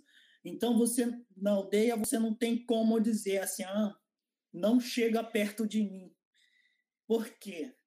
Através do chimarrão, ou através das fumaças, ou através de você estar tá perto da na beira da fogueira, você conversando, tomando chimarrão ali que acontece uma história. Ao entardecer que acontece uma história, ao entardecer que você entende o seu mundo, o seu redor do mundo, o conhecimento está ali naquele momento, o que vai ser e como será que você tem que viver isso. Eu acho que é isso, Alex. O, o, o, o meu olhar de, de de dentro para dentro, de fora para fora, de cinema para cinema, acho que é isso. Na, na, na cidade a gente vive em caixotes, né, em apartamentos. É, nós somos nós somos incentivados a viver o individual, né? E, e é complicado isso, porque assim, cada um vive sua vida, cada um faz suas coisas. Às vezes você está dentro de um bloco de apartamento, passa anos naquele bloco de apartamentos e não conhece o teu vizinho. Né? Então é totalmente diferente da aldeia. A aldeia, como o professor falou, é, nós vivemos o coletivo do, do de saúde, do bom dia, né, do Cangui Caiapri, do bom dia até o boa noite, Cangui Caiá, de Aptiú. Então, assim, a gente tem tudo, tudo, tudo, tudo a gente vive o coletivo. As mulheres, as mulheres acordam, os caraizinhos, os, os, os meninos, né, é, vêm, é, já pergunta se tem uma fruta, se tem um tipá, né, se tem uma comida para to tomar o café. Daqui a pouco eles correm para o meio da aldeia, vão brincar. As mulheres fazem os seus afazeres e daqui a pouco se reúnem para fazer os seus artesanatos e ali conversa vai, conversa vem, e a gente fortalece a parte mãe, a parte mulher, a, o sagrado feminino. Nesse tempo que nós estamos fazendo artesanato, buscando a arte, daqui a pouco vem outra, outra criança e traz um, um jamelão para poder dizer que a mão está vermelha, e aí mostra para a gente a intensidade né, que a floresta mostra, é, tem para a gente né, é, essa, essa dimensão né, de cores, de vida, né, de, de tudo, né, do respeito. Então é muito complicado falar da pandemia, falar desse momento que nós estamos vivendo de uma aldeia. Na cidade nós estamos isolados, vivendo uma quarentena, nos reaprender, é, reaprendendo a olhar para o outro, né? Porque às vezes a gente está dentro do quarto e esquece até que o filho está lá no outro quarto, né? E dá muito mal bom dia, tem um horário e o outro, e às vezes a gente nem se encontra. Né? E na, na aldeia, não. Na aldeia, a gente vive o tempo inteiro no coletivo. Nas, na casa de reza, quando anoitece, a gente vai para a casa de reza, então nós tem todo o reencontro, o fortalecimento, a busca é do, do fortalecimento da, das orações para quem está aqui fora, né? Nós primeiro pedimos para quem está aqui fora, para tudo que está sendo vivido, para tudo que está acontecendo, para que cada um tenha consciência da mudança, que nós precisamos respeitar todo, toda a mãe terra para que a gente consiga sobreviver. e aí nós vamos pedindo para nossa família e depois, lá por último, a gente pede para a gente. Então, é, isso é o coletivo, pensar no coletivo. Então, dentro de uma aldeia, a gente não tem como pensar individual. Não, não, é, o próprio espírito nosso não se permite. Então, é, é, é, assim, é fantástico e na cidade eu gostaria muito que isso acontecesse.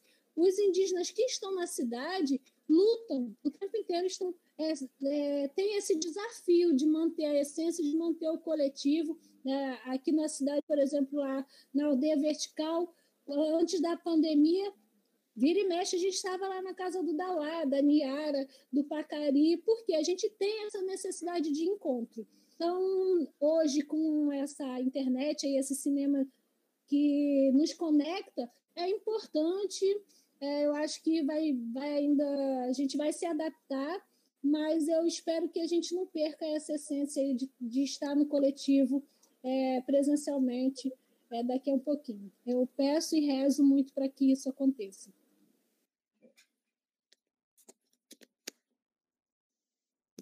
Show. É, seguindo aqui as perguntas, tem uma. Agora é a vez do Douglas. Douglas, você está aí? Você quer falar? Olá, estou aqui. Sim, sim. Boa noite, todo mundo. É, Alberto, Ana. Obrigado a essa galera da licenciatura que está produzindo. Muito bom esse encontro. É, eu queria, na verdade, eu queria é, fazer duas perguntas, mas eu vou fazer só uma, assim, respeito ao tempo, e tem outras também aí, né? Mas, mas que seria é, que o Alberto falou muito, é, assim, é, de modo muito nuançado e muito belamente sobre a relação dos Guarani, dos Guarani com o sonho, né? A, a, Ana chegou a mencionar o tema também em algum outro momento. Eu ia perguntar qualquer se, se ele chegou a pensar ou a experimentar assim, alguma relação é, do sonho com o cinema, né? O que, como é que, como que isso se se encontraria, né?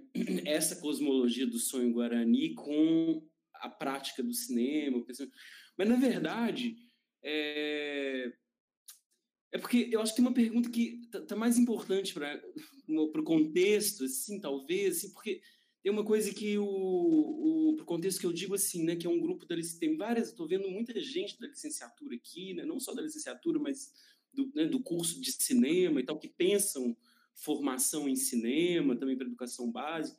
E o Alberto viveu uma experiência, né, Alberto, de uma formação do FIEI, que é formação intercultural é, para educadores indígenas, né, na, na UFMG, e é, que eu acho que é muito interessante, assim, inclusive quem coordena atualmente é uma referência tanto bibliográfica como de, como cineasta para mim, que é Clarice Alvarenga, é, que eu acho que foi professor do Alberto, né? Mas enfim, mas ali foi pensado um modo de fo formação indígena na universidade, mas que, é mas que é outro, outra metodologia, né? Outra concepção assim de, uh, de, de, de, de, educação mesmo, né? De, é, e, enfim, e de, como processo, né? Inclusive tem uma parte, tem, tem um, um, detalhe assim que é importante, que é a parte do curso se dá na UFMG, no, é, e outra parte se dá na, na, na, nas aldeias, né? Não é, Alberto? Enfim, eu queria te perguntar isso, assim, porque é, muito por curiosidade mesmo, porque eu nunca, eu nunca me aproximei nunca entendi de fato, né? Esse, eu queria te perguntar como é que foi a, a sua experiência, né? Eu já ouvi vários relatos, mas de outras turmas, assim, foi depois que você formou. É, eu queria saber como que foi a sua experiência e o que, que você poderia trazer para a gente, assim, de, né, de questões interessantes nesse contexto aqui, né? Que a gente está reunido entre formadores em arte, cinema e, enfim. Eu acho que o FIE me deu muita liberdade de falar e de escrever o que, o que eu penso sobre o cinema, né? Porque quando eu cursei lá, eu cursei a matemática. Só que aí dentro da matemática, eles me eles fizeram o Paulo Maia, o Paulo Maia que é foi o meu orientador, E assim, ele que me fez eu pensar mais sobre a questão do cinema. Ele falou assim: você tem total liberdade para você fazer o que você pensa sobre o filme. O FIE, ele fala assim, está aqui para ajudar. A gente não está aqui para limitar você, assim, ah, você tem que seguir só, escrever só sobre a matemática. E aí eu fico pensando isso, né? Porque eu acho que ele, o professor, ele pensa meio que o professor José Ribamar Bessa fez, né? que o Bessa ele fala assim para os alunos dele ali na UERJ, tanto na Unirio, ele fala assim, pô, se você não gostou do texto que eu repassei para você, então deixa isso para lá e vai ler o que você gosta. E a mesma coisa, eu fui, fiquei pensando nisso quando o Paulo Maia falou isso para mim, e que ele falou assim, Alberto, está no curso de matemática, mas isso não quer dizer que você tem que escrever sobre matemática. Você você faz o cinema. Então, você é isso. Você tem que, cada vez mais, você tem que se aperfeiçoar para o mundo do cinema. E aí ele foi falando isso. E aí ele falou assim, outra coisa que ele me desafiou a escrever sobre o meu cinema. Né? Achei isso muito importante. Ele falou assim para mim, Alberto, você já sabe fazer tudo no filme. Eu acho que agora é o momento eu desafio você, você escrever sobre o cinema. Acho muito bonito isso, porque ao mesmo tempo ele me desafiou de como poder fazer, escrever, né? Porque na, no mundo da, da, da, da, câmera eu já sei escrever, já sei fazer o filme, como é fazer um filme. Então eu acho que a, a, o meu TCC eu escrevi sobre o cinema e fala ainda assim, da aldeia ao cinema, o encontro da imagem com as histórias, né? E estão tá me ouvindo? Sim, sim. Ah, então, e, e aí eu comecei assim, eu, eu dentro do, do, do, do, é, do, meu TCC, assim, olha, assim, eu gostaria de ser para o cinema que o CP Tiaraju foi para os Guarani. Né? Alguém depois do alguém depois do qual nada mais é como antes. É porque é tipo assim, eu quero ser e hoje acho que eu consigo caminhar como o CP foi um guerreiro para os Guarani no passado. E, e, hoje ele é lembrado depois, dentro, mesmo que depois de lutou muito mais. E hoje assim eu acho que é o meio que eu caminho com isso porque hoje, quando comecei a se fazer o cinema, era mais difícil. Né? E principalmente no mundo do cinema é muito mais difícil ainda, porque o cinema é de elite. Cinema é muito fechado. Cinema, se você não souber fazer, você não faz. E jamais ninguém vai falar assim, pô, me traz o seu filme que eu vou montar da forma que você quer. Então, ninguém. Então, o cinema é. Eu conheço os grandes editores que trabalham, só, a maioria, para televisão. Então, é a mesma coisa. Então, por isso eu falo assim, muito fechado. Então, e hoje, se eu consigo caminhar dentro do cinema, e hoje eu sei fazer tudo, e, e voltando à questão do CP e o cinema, é, hoje os pessoal me chamam, os mais velhos me chamam para ir gravar entrevista para ele, para guardar a memória, né? Porque eles veem que hoje, de gravar guardados, ele sempre vai estar tá circulando, mesmo que depois que morre. Ele sempre vai estar tá circulando dentro do nosso povo guarani não só na, no Rio, São Paulo, mas enfim, onde existe o Guarani, ele sempre, o conhecimento dele vai circular através de filme, através do, da imagem falados. Então, hoje, assim, é, é, em algumas aldeias ainda é, os mais velhos ainda meio que ainda fica assim com a câmera e tudo, mas é, eles acham que aquela imagem aprisiona o espírito, mas realmente aprisiona, aprisiona um, um, uma palavra, o, conhecimento. Mas eu acho que o espírito ele não aprisiona, mas aprisiona o conhecimento, né? porque o conhecimento que é dito vai estar registrado ali. Então, tudo isso, e hoje eu falo onde eu passar, assim, onde, onde o pessoal fica mais velho, fica meio, assim, eu sempre eu, eu falo, né? Porque é importante, né? Porque o saber, a sabedoria que é gravado vai circular em vários lugares, mesmo que mesmo na aldeia, mesmo na cidade. Por exemplo, agora o, o filme longa que eu fiz, O Último Sonho, ele circulou tanto no Brasil, tanto internacionalmente, ganhou o prêmio primeiro lugar em Docs Lisboa, um festival mais importante da Europa, de Portugal, assim.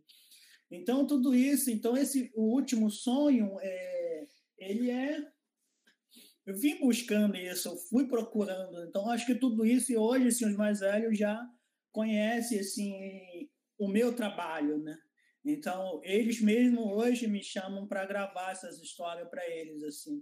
Porque hoje vê que história que eles gravam vai dar volta ao mundo, né? Então, antes, o começo, assim, o pessoal pensava que o cinema que a gente fazia ganhava muito dinheiro, por exemplo. Sempre se compara muito com cinema de hollywoodiano, né? Porque cinema hollywoodiano, de Hollywood, com certeza tem muita grana mas a gente que trabalha para guardar a memória, o saber, a gente não tem, né? Tipo, um projetinho às vezes, e hoje eu falo, assim, hoje eu faço filme com recurso ou sem recurso, porque hoje eu sei fazer.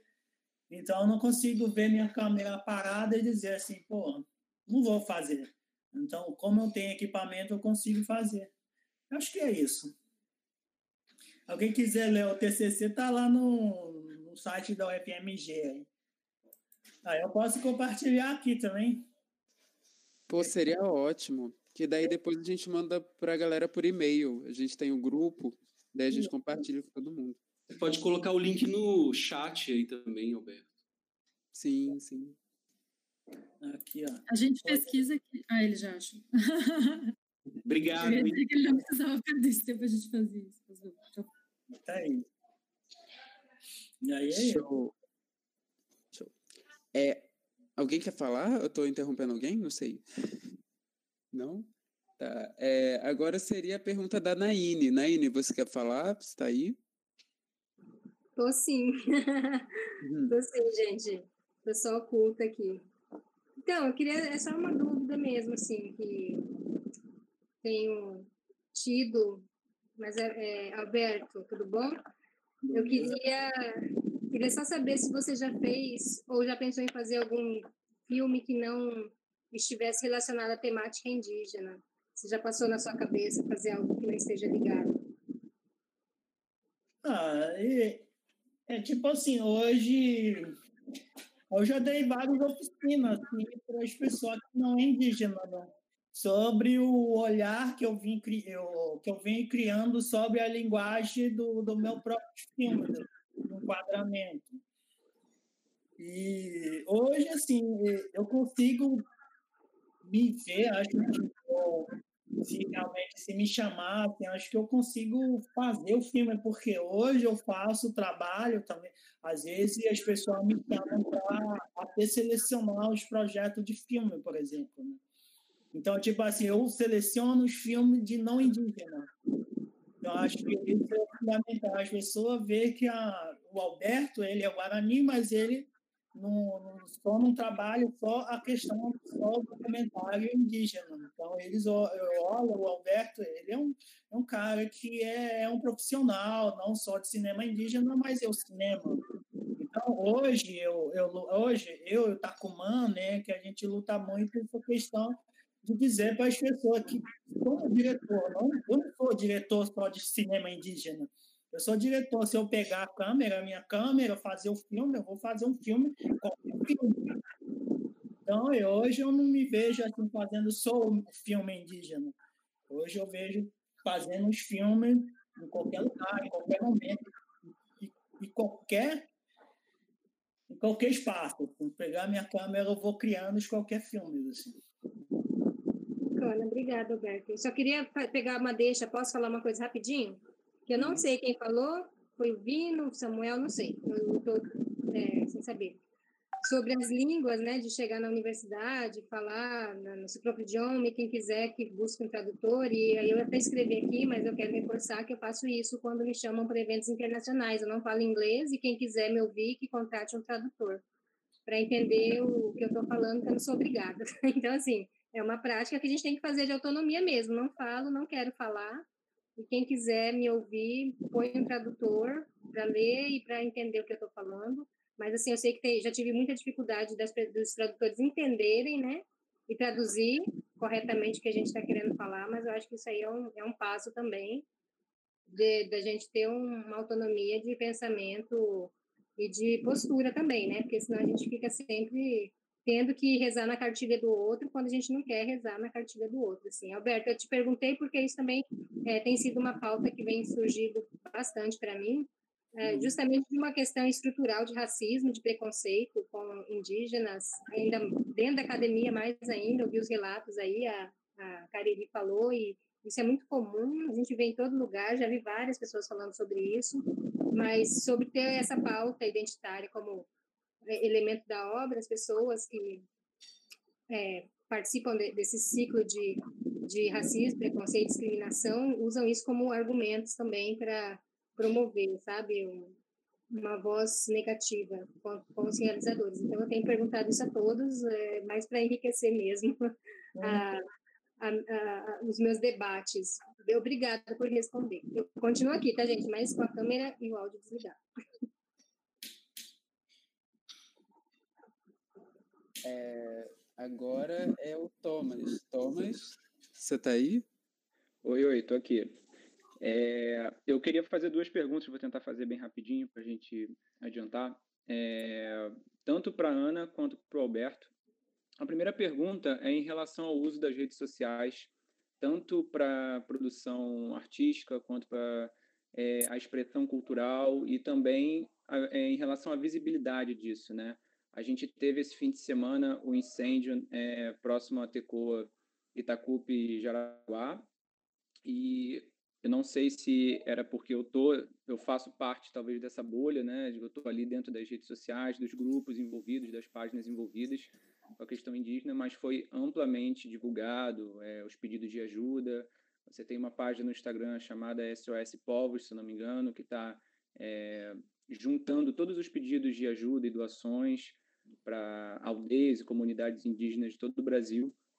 E não só para essa questão do levante, né, do levante é, em relação à pandemia, em relação a, a, ao desrespeito com indígenas, mas também a questão da expressão cultural. O Dauá, por exemplo, ele faz lives é, semanalmente com as contações e cantações de história dele.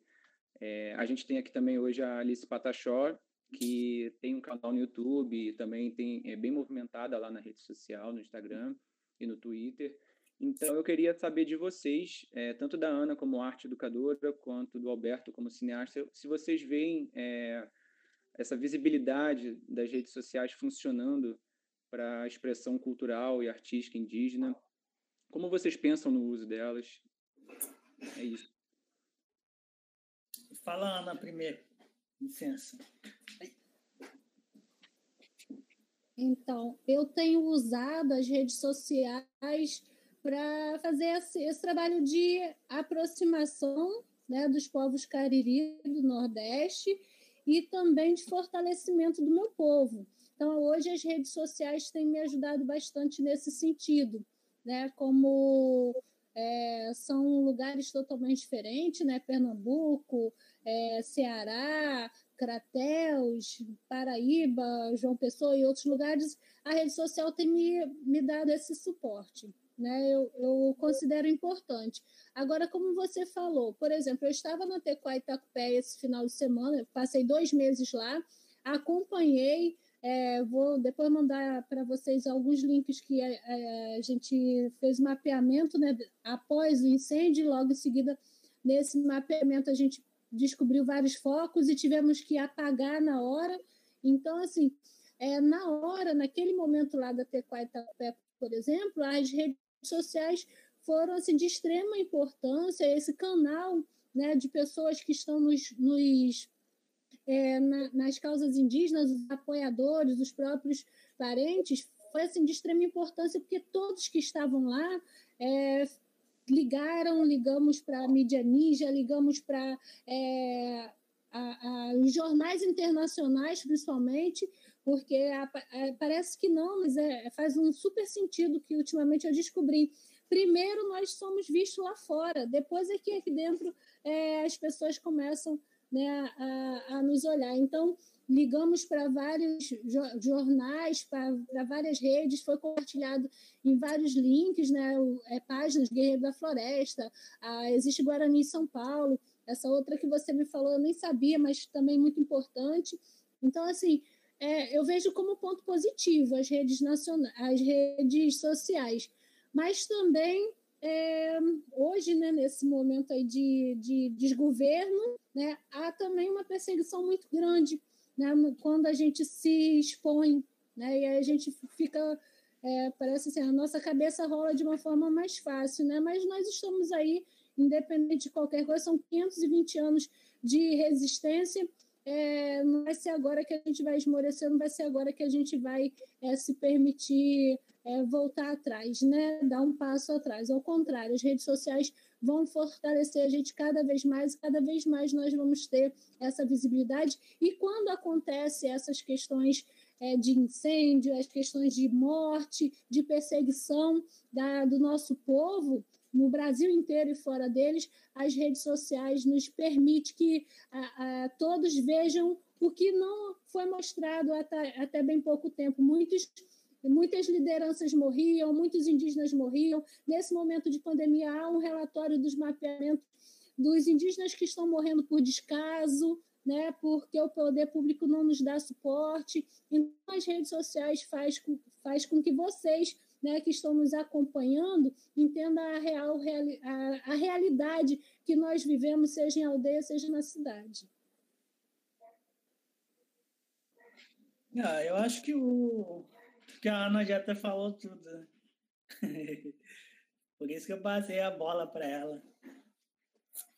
É, eu acho que realmente, é, principalmente as redes sociais, é, é fundamental hoje em dia para a gente divulgar assim, os nossos trabalhos, né?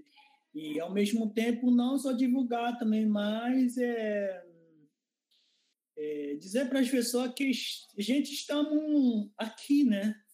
Tipo assim, com a nossa cultura, com a nossa vida, né? Com o nosso costume.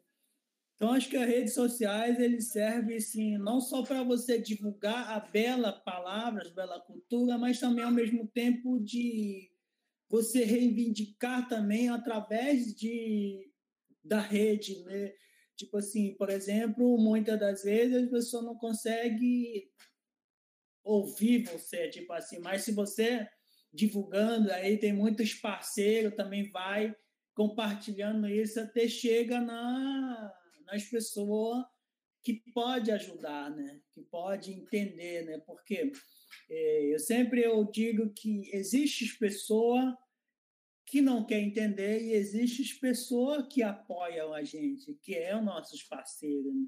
Então, às vezes, esses parceiros tá ali em outro lugar, não consegue se comunicar com a gente, mas através das redes sociais chega até ele.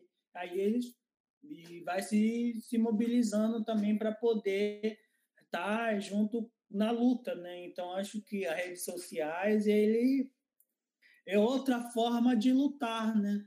É outra forma de você mostrar para a sociedade que você está ali resistindo, existindo ali, né? Por exemplo, a, o Jaraguá agora aconteceu a mata, queimaram a mata, né? Mas tipo assim, se não fosse uma rede social, jamais nenhuma mídia vai ali dizer, oh, não, aqui na terra indígena Jaraguá está acontecendo isso.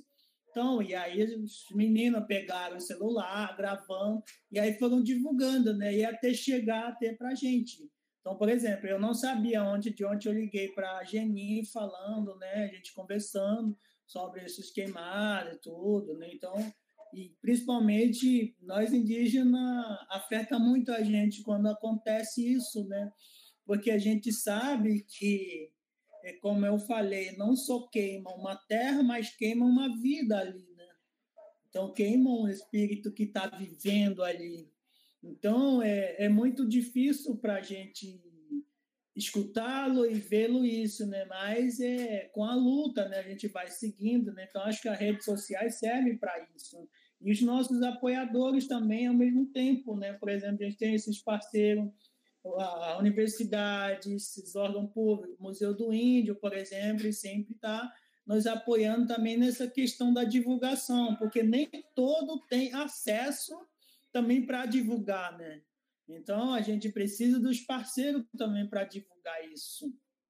Então, a gente precisa dos parceiros que divulgam até fora do país, por exemplo, para a gente. E realmente, como a Ana falou, parece que lá no, lá no outro lugar, outro país, dá mais valor do que aqui. Por exemplo, o filme meu passa em Portugal numa televisão. E aí não passa aqui no Brasil. Pô, olha que interessante para a gente pensar. Então, tudo isso e aqui parece que cada vez mais está dificultando, principalmente para nós, povos indígenas. Parece que a gente é, é, um, sei lá, né, como se a gente não existisse, né? Parece que a gente é de outro mundo, assim não. A gente está aqui também, está lutando, né? E, e aí e aí vem um governo que quer acabar com, com a gente, mas mesmo assim a gente como diz o um grande sábio, seu Alcindo, né? a gente sempre vai recuar, mas você vai recuar com a sabedoria. Sempre a gente vai ouvi-los primeiro, o, o saber, que o conhecimento que a gente tem. Não é quatro anos que vai esmagar a gente, não é o quatro anos que vai acabar a gente. A gente já vê lutando há anos, vários e vários anos, e nunca deixamos de existir. E aí, cada vez mais está forte, a luta está mais forte, o pensamento coletivo está mais forte, a liderança. Eu acho que tudo isso, as redes sociais, ele vem a ajudar a gente. Né? É claro que a gente tem que saber utilizar. Se você não souber utilizar, também vai te levando para o outro caminho. Né? E acho que é isso em toda a cultura, né? Você todas dentro da sociedade. Né? Beleza, eu vou fazer. Eu queria comentar também, mas a gente está correndo aqui, então eu vou para a última pergunta é, também. Vou, vou, só fechar aqui o que o professor falou. Só uma ah, coisinha que antes de eu sair, antes de eu sair da Tequá, essa, é, ontem eu saí, né? E aí eu fui falar com o Chamoi Pedro, né? E aí eu ele virou e falou para mim, né, todos os conselhos, ele vai lá, toma um café comigo e o bom dia dele já é um conselho para mim. E aí, quando eu estava saindo, ele falou: você volte logo, mas lá, quando você estiver falando sobre a gente, quando você estiver na luta lá na frente também, lá, lá na cidade, você perceba que a aldeia está dentro de você. E lá, né? E lá você perceba que às vezes você tem que recuar, igual a flecha. Né? A flecha ela recua para poder depois é, alcançar o alvo, né? E de forma certeira.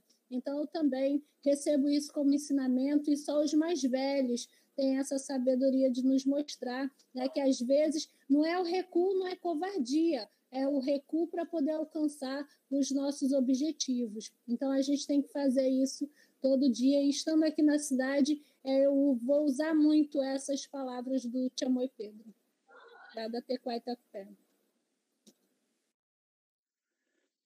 Muito legal, muito legal, né? É, a última pergunta que eu ia falar era justamente juntando um pouco dessa resposta do Alberto e, da, e, e sua. É, a gente tem um projeto, nós aqui do, do Cidadania por Imagem, né? É, alguns já sabem, a Ana Cariri ajudou bastante, o Dauá ajudou bastante, tem ajudado muito, vocês têm participado.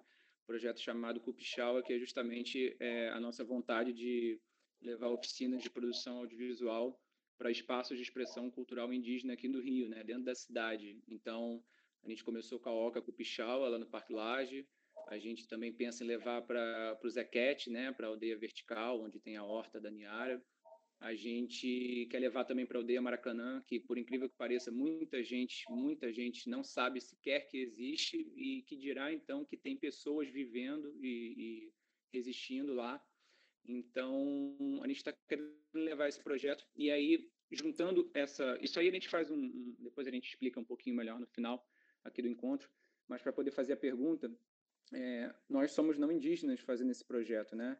E numa entrevista, num documentário mais ou menos, né? Documentário entrevista do Alberto para o Itaú Cultural, ele comentou sobre isso. E aí eu queria perguntar para vocês dois também É, como é que vocês entendem, imaginam a participação de pessoas e grupos não indígenas na promoção da cultura indígena, nos projetos, na visibilidade, enfim? É isso.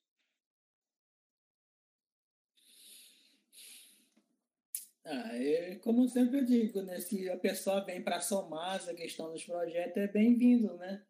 É, é porque eu, eu, eu escrevi, eu estou escrevendo, não, é, assim, tipo assim, eu não quero revelar todos os que eu estou escrevendo na minha dissertação, mas eu vou falar um pouco dessa questão, né?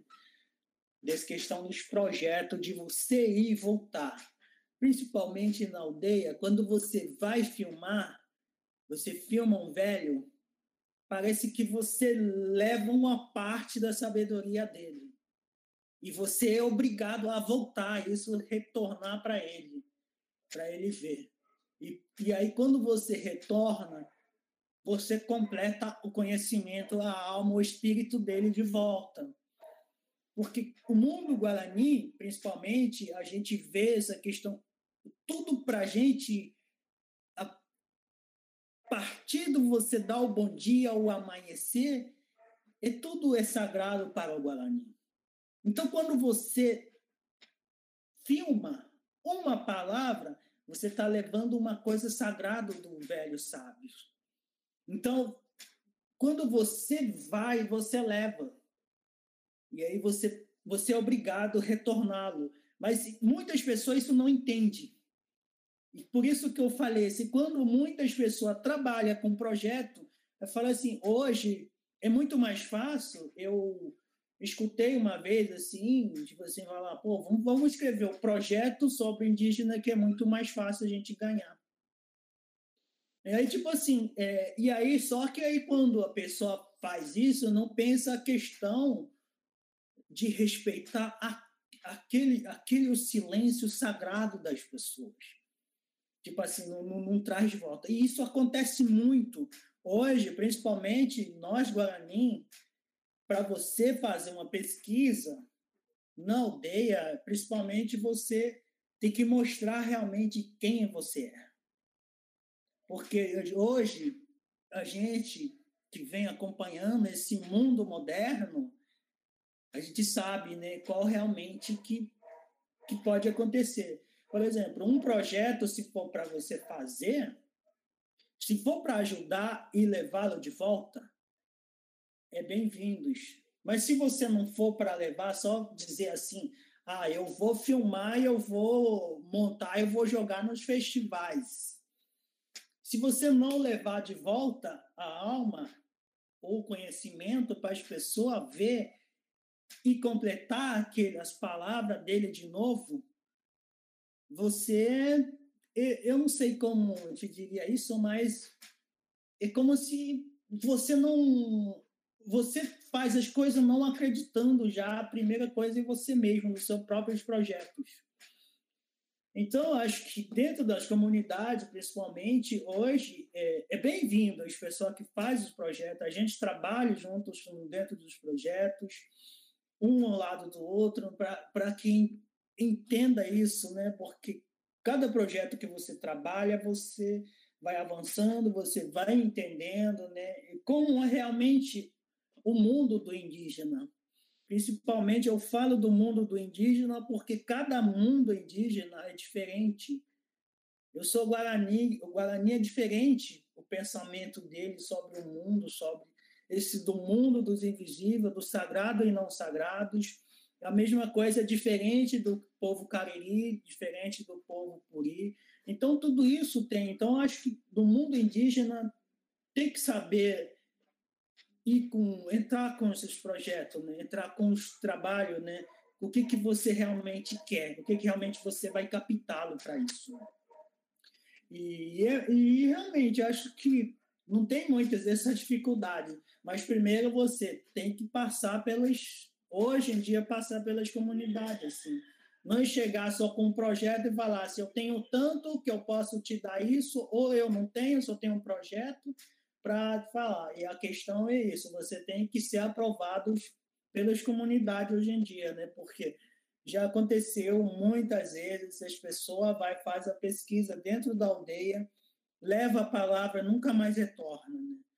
Então, acho que tudo isso, e hoje, assim, a liderança vem acordando também sobre isso, sobre de levar esse, o saber da, da própria comunidade para outro universo, assim, e saber as pessoas não saber utilizar esse conhecimento.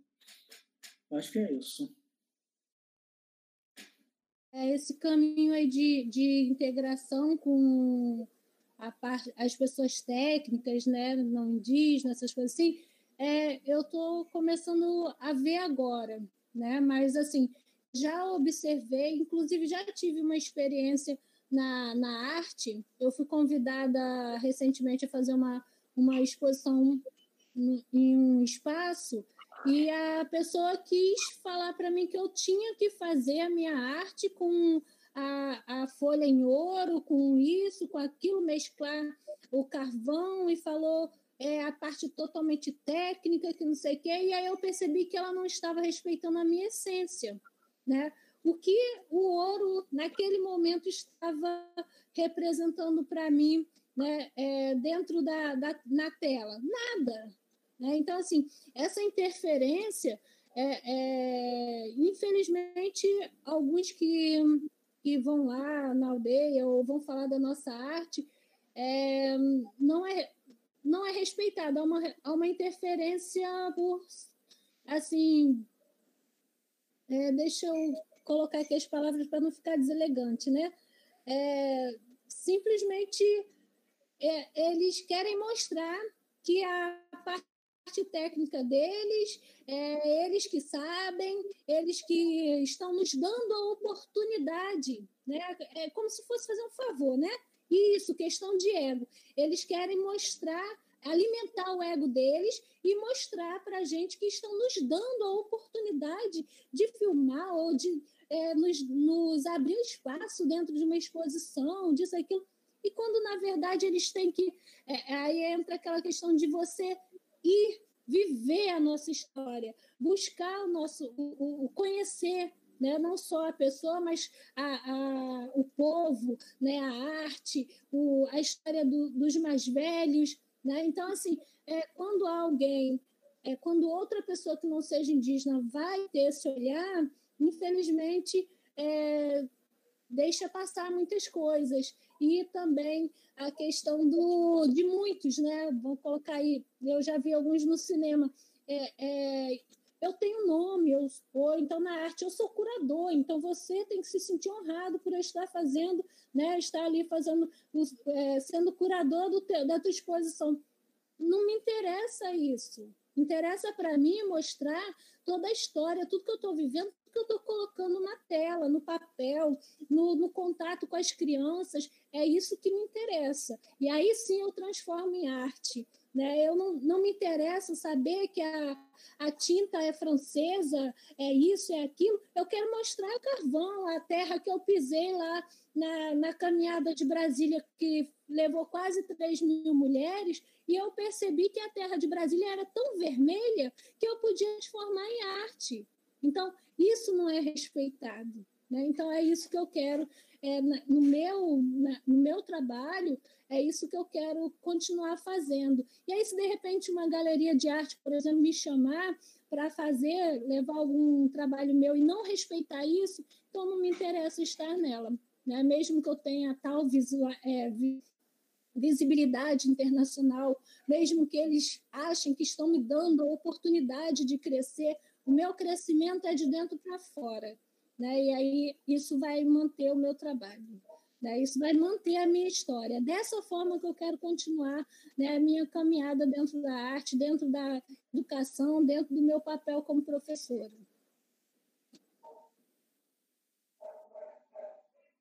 Muito bom, muito bom. É, a gente tem mais uma pergunta aqui do Patrick.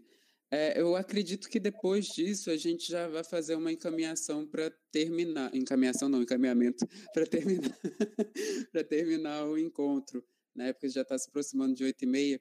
E, mas aí eu já queria deixar o convite aqui para Ana e para o Alberto e para o Dawá e para é, Naine também, é, participarem aqui das próximas videoconferências. A gente está adorando, inclusive no WhatsApp estão falando que podia se estender mais daqui a conversa. Mas, enfim, a gente já deixa aqui o convite para vocês voltarem, porque eu acho que esses assuntos rendem muito e a gente está aprendendo bastante aqui, né?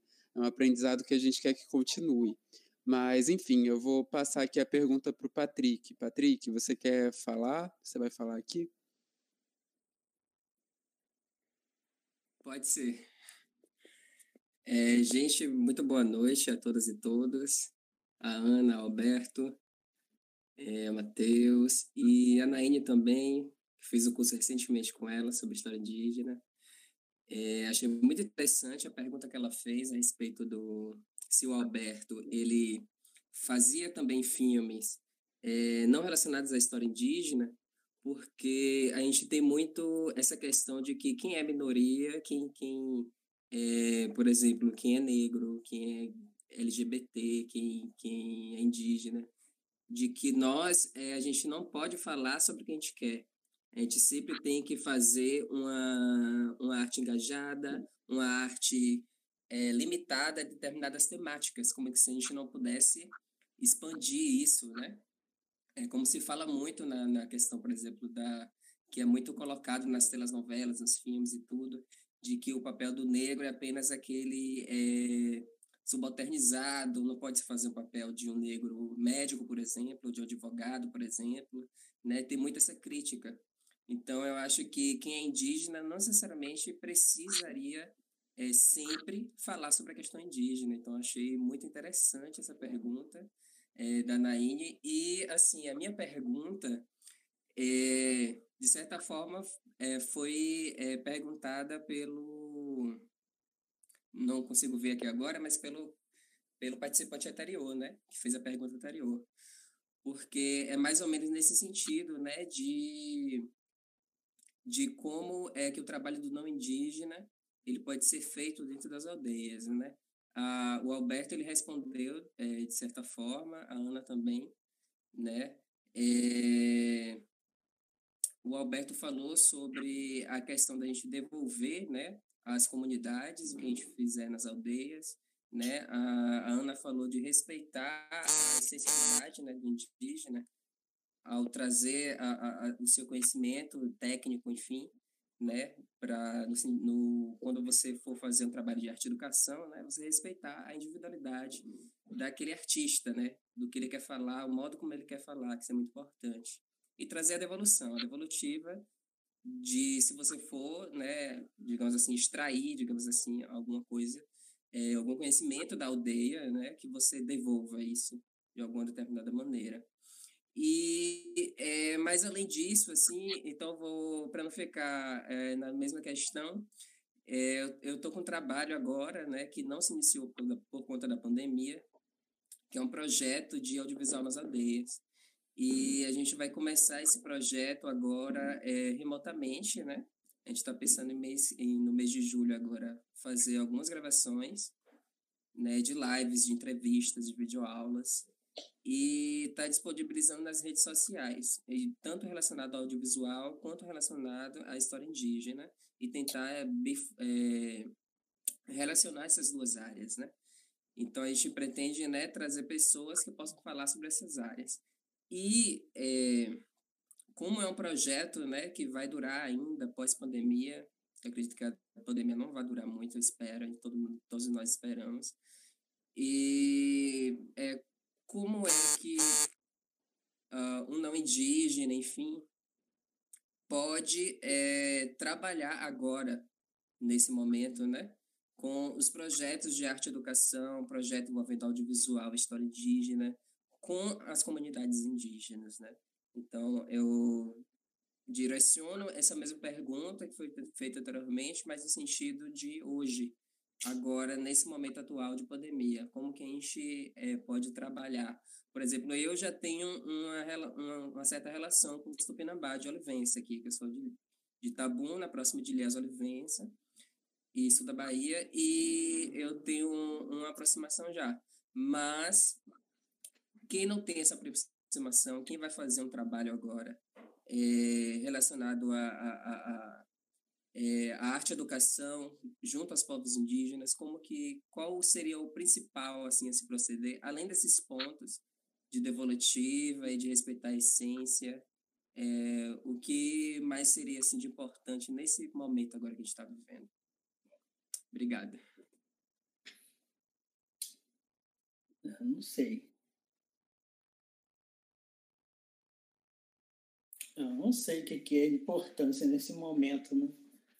Realmente eu não sei como deve trabalhar isso, é muito difícil isso, nesse momento assim, dizer assim, ah, eu quero trabalhar num projeto, assim. Não sei, né? Tipo assim, se for para live, essas coisas, assim, acho que tem que entrar em contato diretamente, né, com a liderança, qual, tipo assim, o que, que você vai, você quer que você quer fazer, escolher, explicar, assim, tipo assim, acho que eu não sei isso porque realmente a gente está num, no mundo, a gente não sabe para o dia de amanhã. Né? Então, eu não sei, cara, de falar isso. Realmente não sei como. Neste momento, eu não sei. Mas eu acho que tem que entrar mesmo em contato com as, diretamente com as pessoas, de repente, quiser fazer esse tipo de trabalho em live. Né? Como eu tinha falado, principalmente na aldeia, na maioria não tem para ficar live horas e horas. Assim. assim não tem. O, o internet é o básico que coloca no crédito. Assim. Então fica difícil já. Para começar já fica difícil isso. Então, para você ter um live hora, uma hora, né, duas horas, assim, é muito mais complicado ainda. Então, não sei como te falar isso difícil. Neste momento é difícil. É, eu concordo plenamente é, na questão da dificuldade.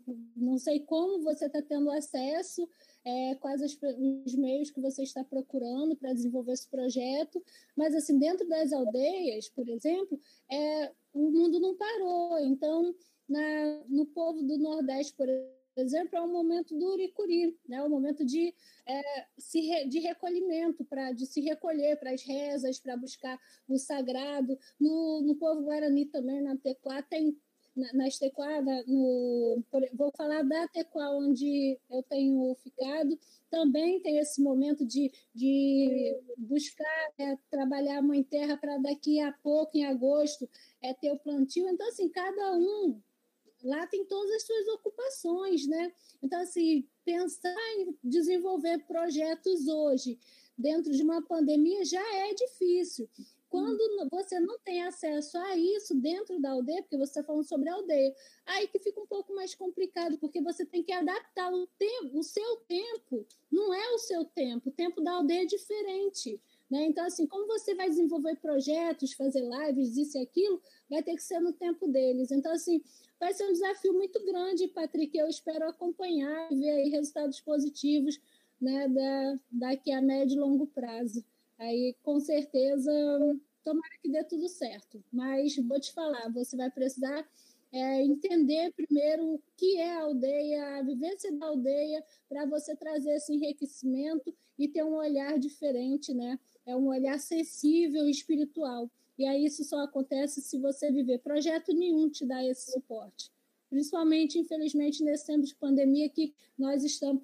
Precisa ser respeitado o isolamento das aldeias. Né? Bom, acho que é isso, gente. É, já chegamos aqui a oito e meia.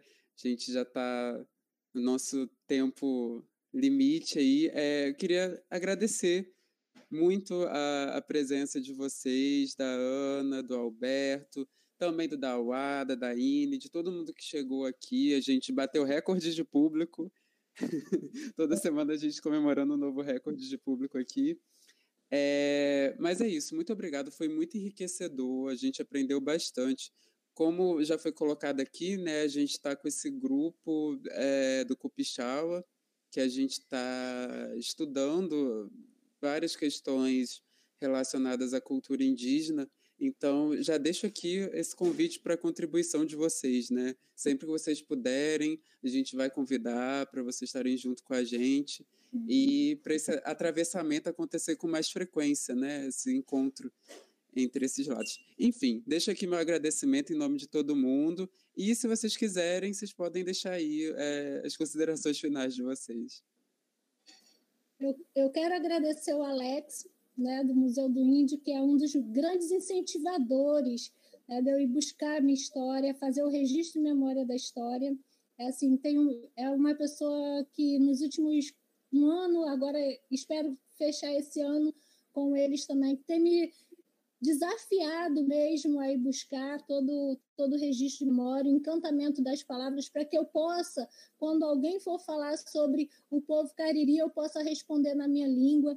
Então, eu, eu fico muito feliz por ele estar aqui e, ao mesmo tempo, me incentivando aqui fora também.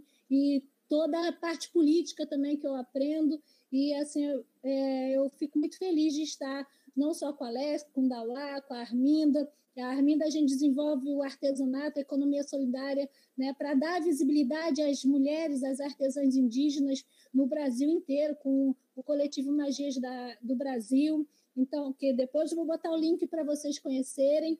Então, assim, eu quero agradecer mais uma vez de estar participando do professor Alberto, que para mim é uma referência, né, não só na questão espiritual, mas assim, eu, eu tenho uma admiração muito grande porque eu tenho a honra de conhecê-lo e eu espero poder estar mais e mais nessa caminhada com ele, aprendendo é, e buscando esse reencantamento que ele tanto fala, esse sonho que para a gente é necessário. E falando em sonho, eu sonho contar um dia a história do meu povo, né? Meu povo sofrido, que foi massacrado no Nordeste, os que sobreviveram, os mais velhos que ainda estão lá na esperança que a gente volte e mantenha e faça esse registro de memória. Então, o meu sonho hoje é de ter essa retomada cariri na íntegra, na ocupação de espaço, na ocupação de território do povo cariri. Esse é o, é o meu sonho, né? e eu espero poder ter a oportunidade de viver. Hoje eu aprendo com os Guarani que a gente vive o ontem e o hoje, né? mas é, vivendo hoje, eu penso em manter-se, é, ter esse registro de memória no agora, né? Mas lembrando toda a história do, do ontem, né? Do, dos que viveram, do, da minha avó e da minha bisa e dos que ainda vivem, né? É, eu ainda sonho contar a história de toda a luta da minha avó, que hoje tem 100 anos aí de experiência e sabedoria. Ah, eu agradeço né, todo mundo, assim, agradeço pelo convite, né? Acho que foi, foi maravilhoso, assim, de poder conversar com vocês também. Acho que é importante, né? Muito legal, gente. Valeu. Muito obrigado pelo convite mesmo. Eu também agradeço, é, agradeço Thomas, a Denise também e a todos vocês que estão aí nesse, nesse processo de fortalecimento da nossa, dos povos originários, das nossas, das nossas culturas. Tamo junto. É isso, tamo junto. Muito obrigado, gente, mais uma vez. E encerramos aqui a nossa oitava videoconferência. Agradeço muito a presença de todos e é isso.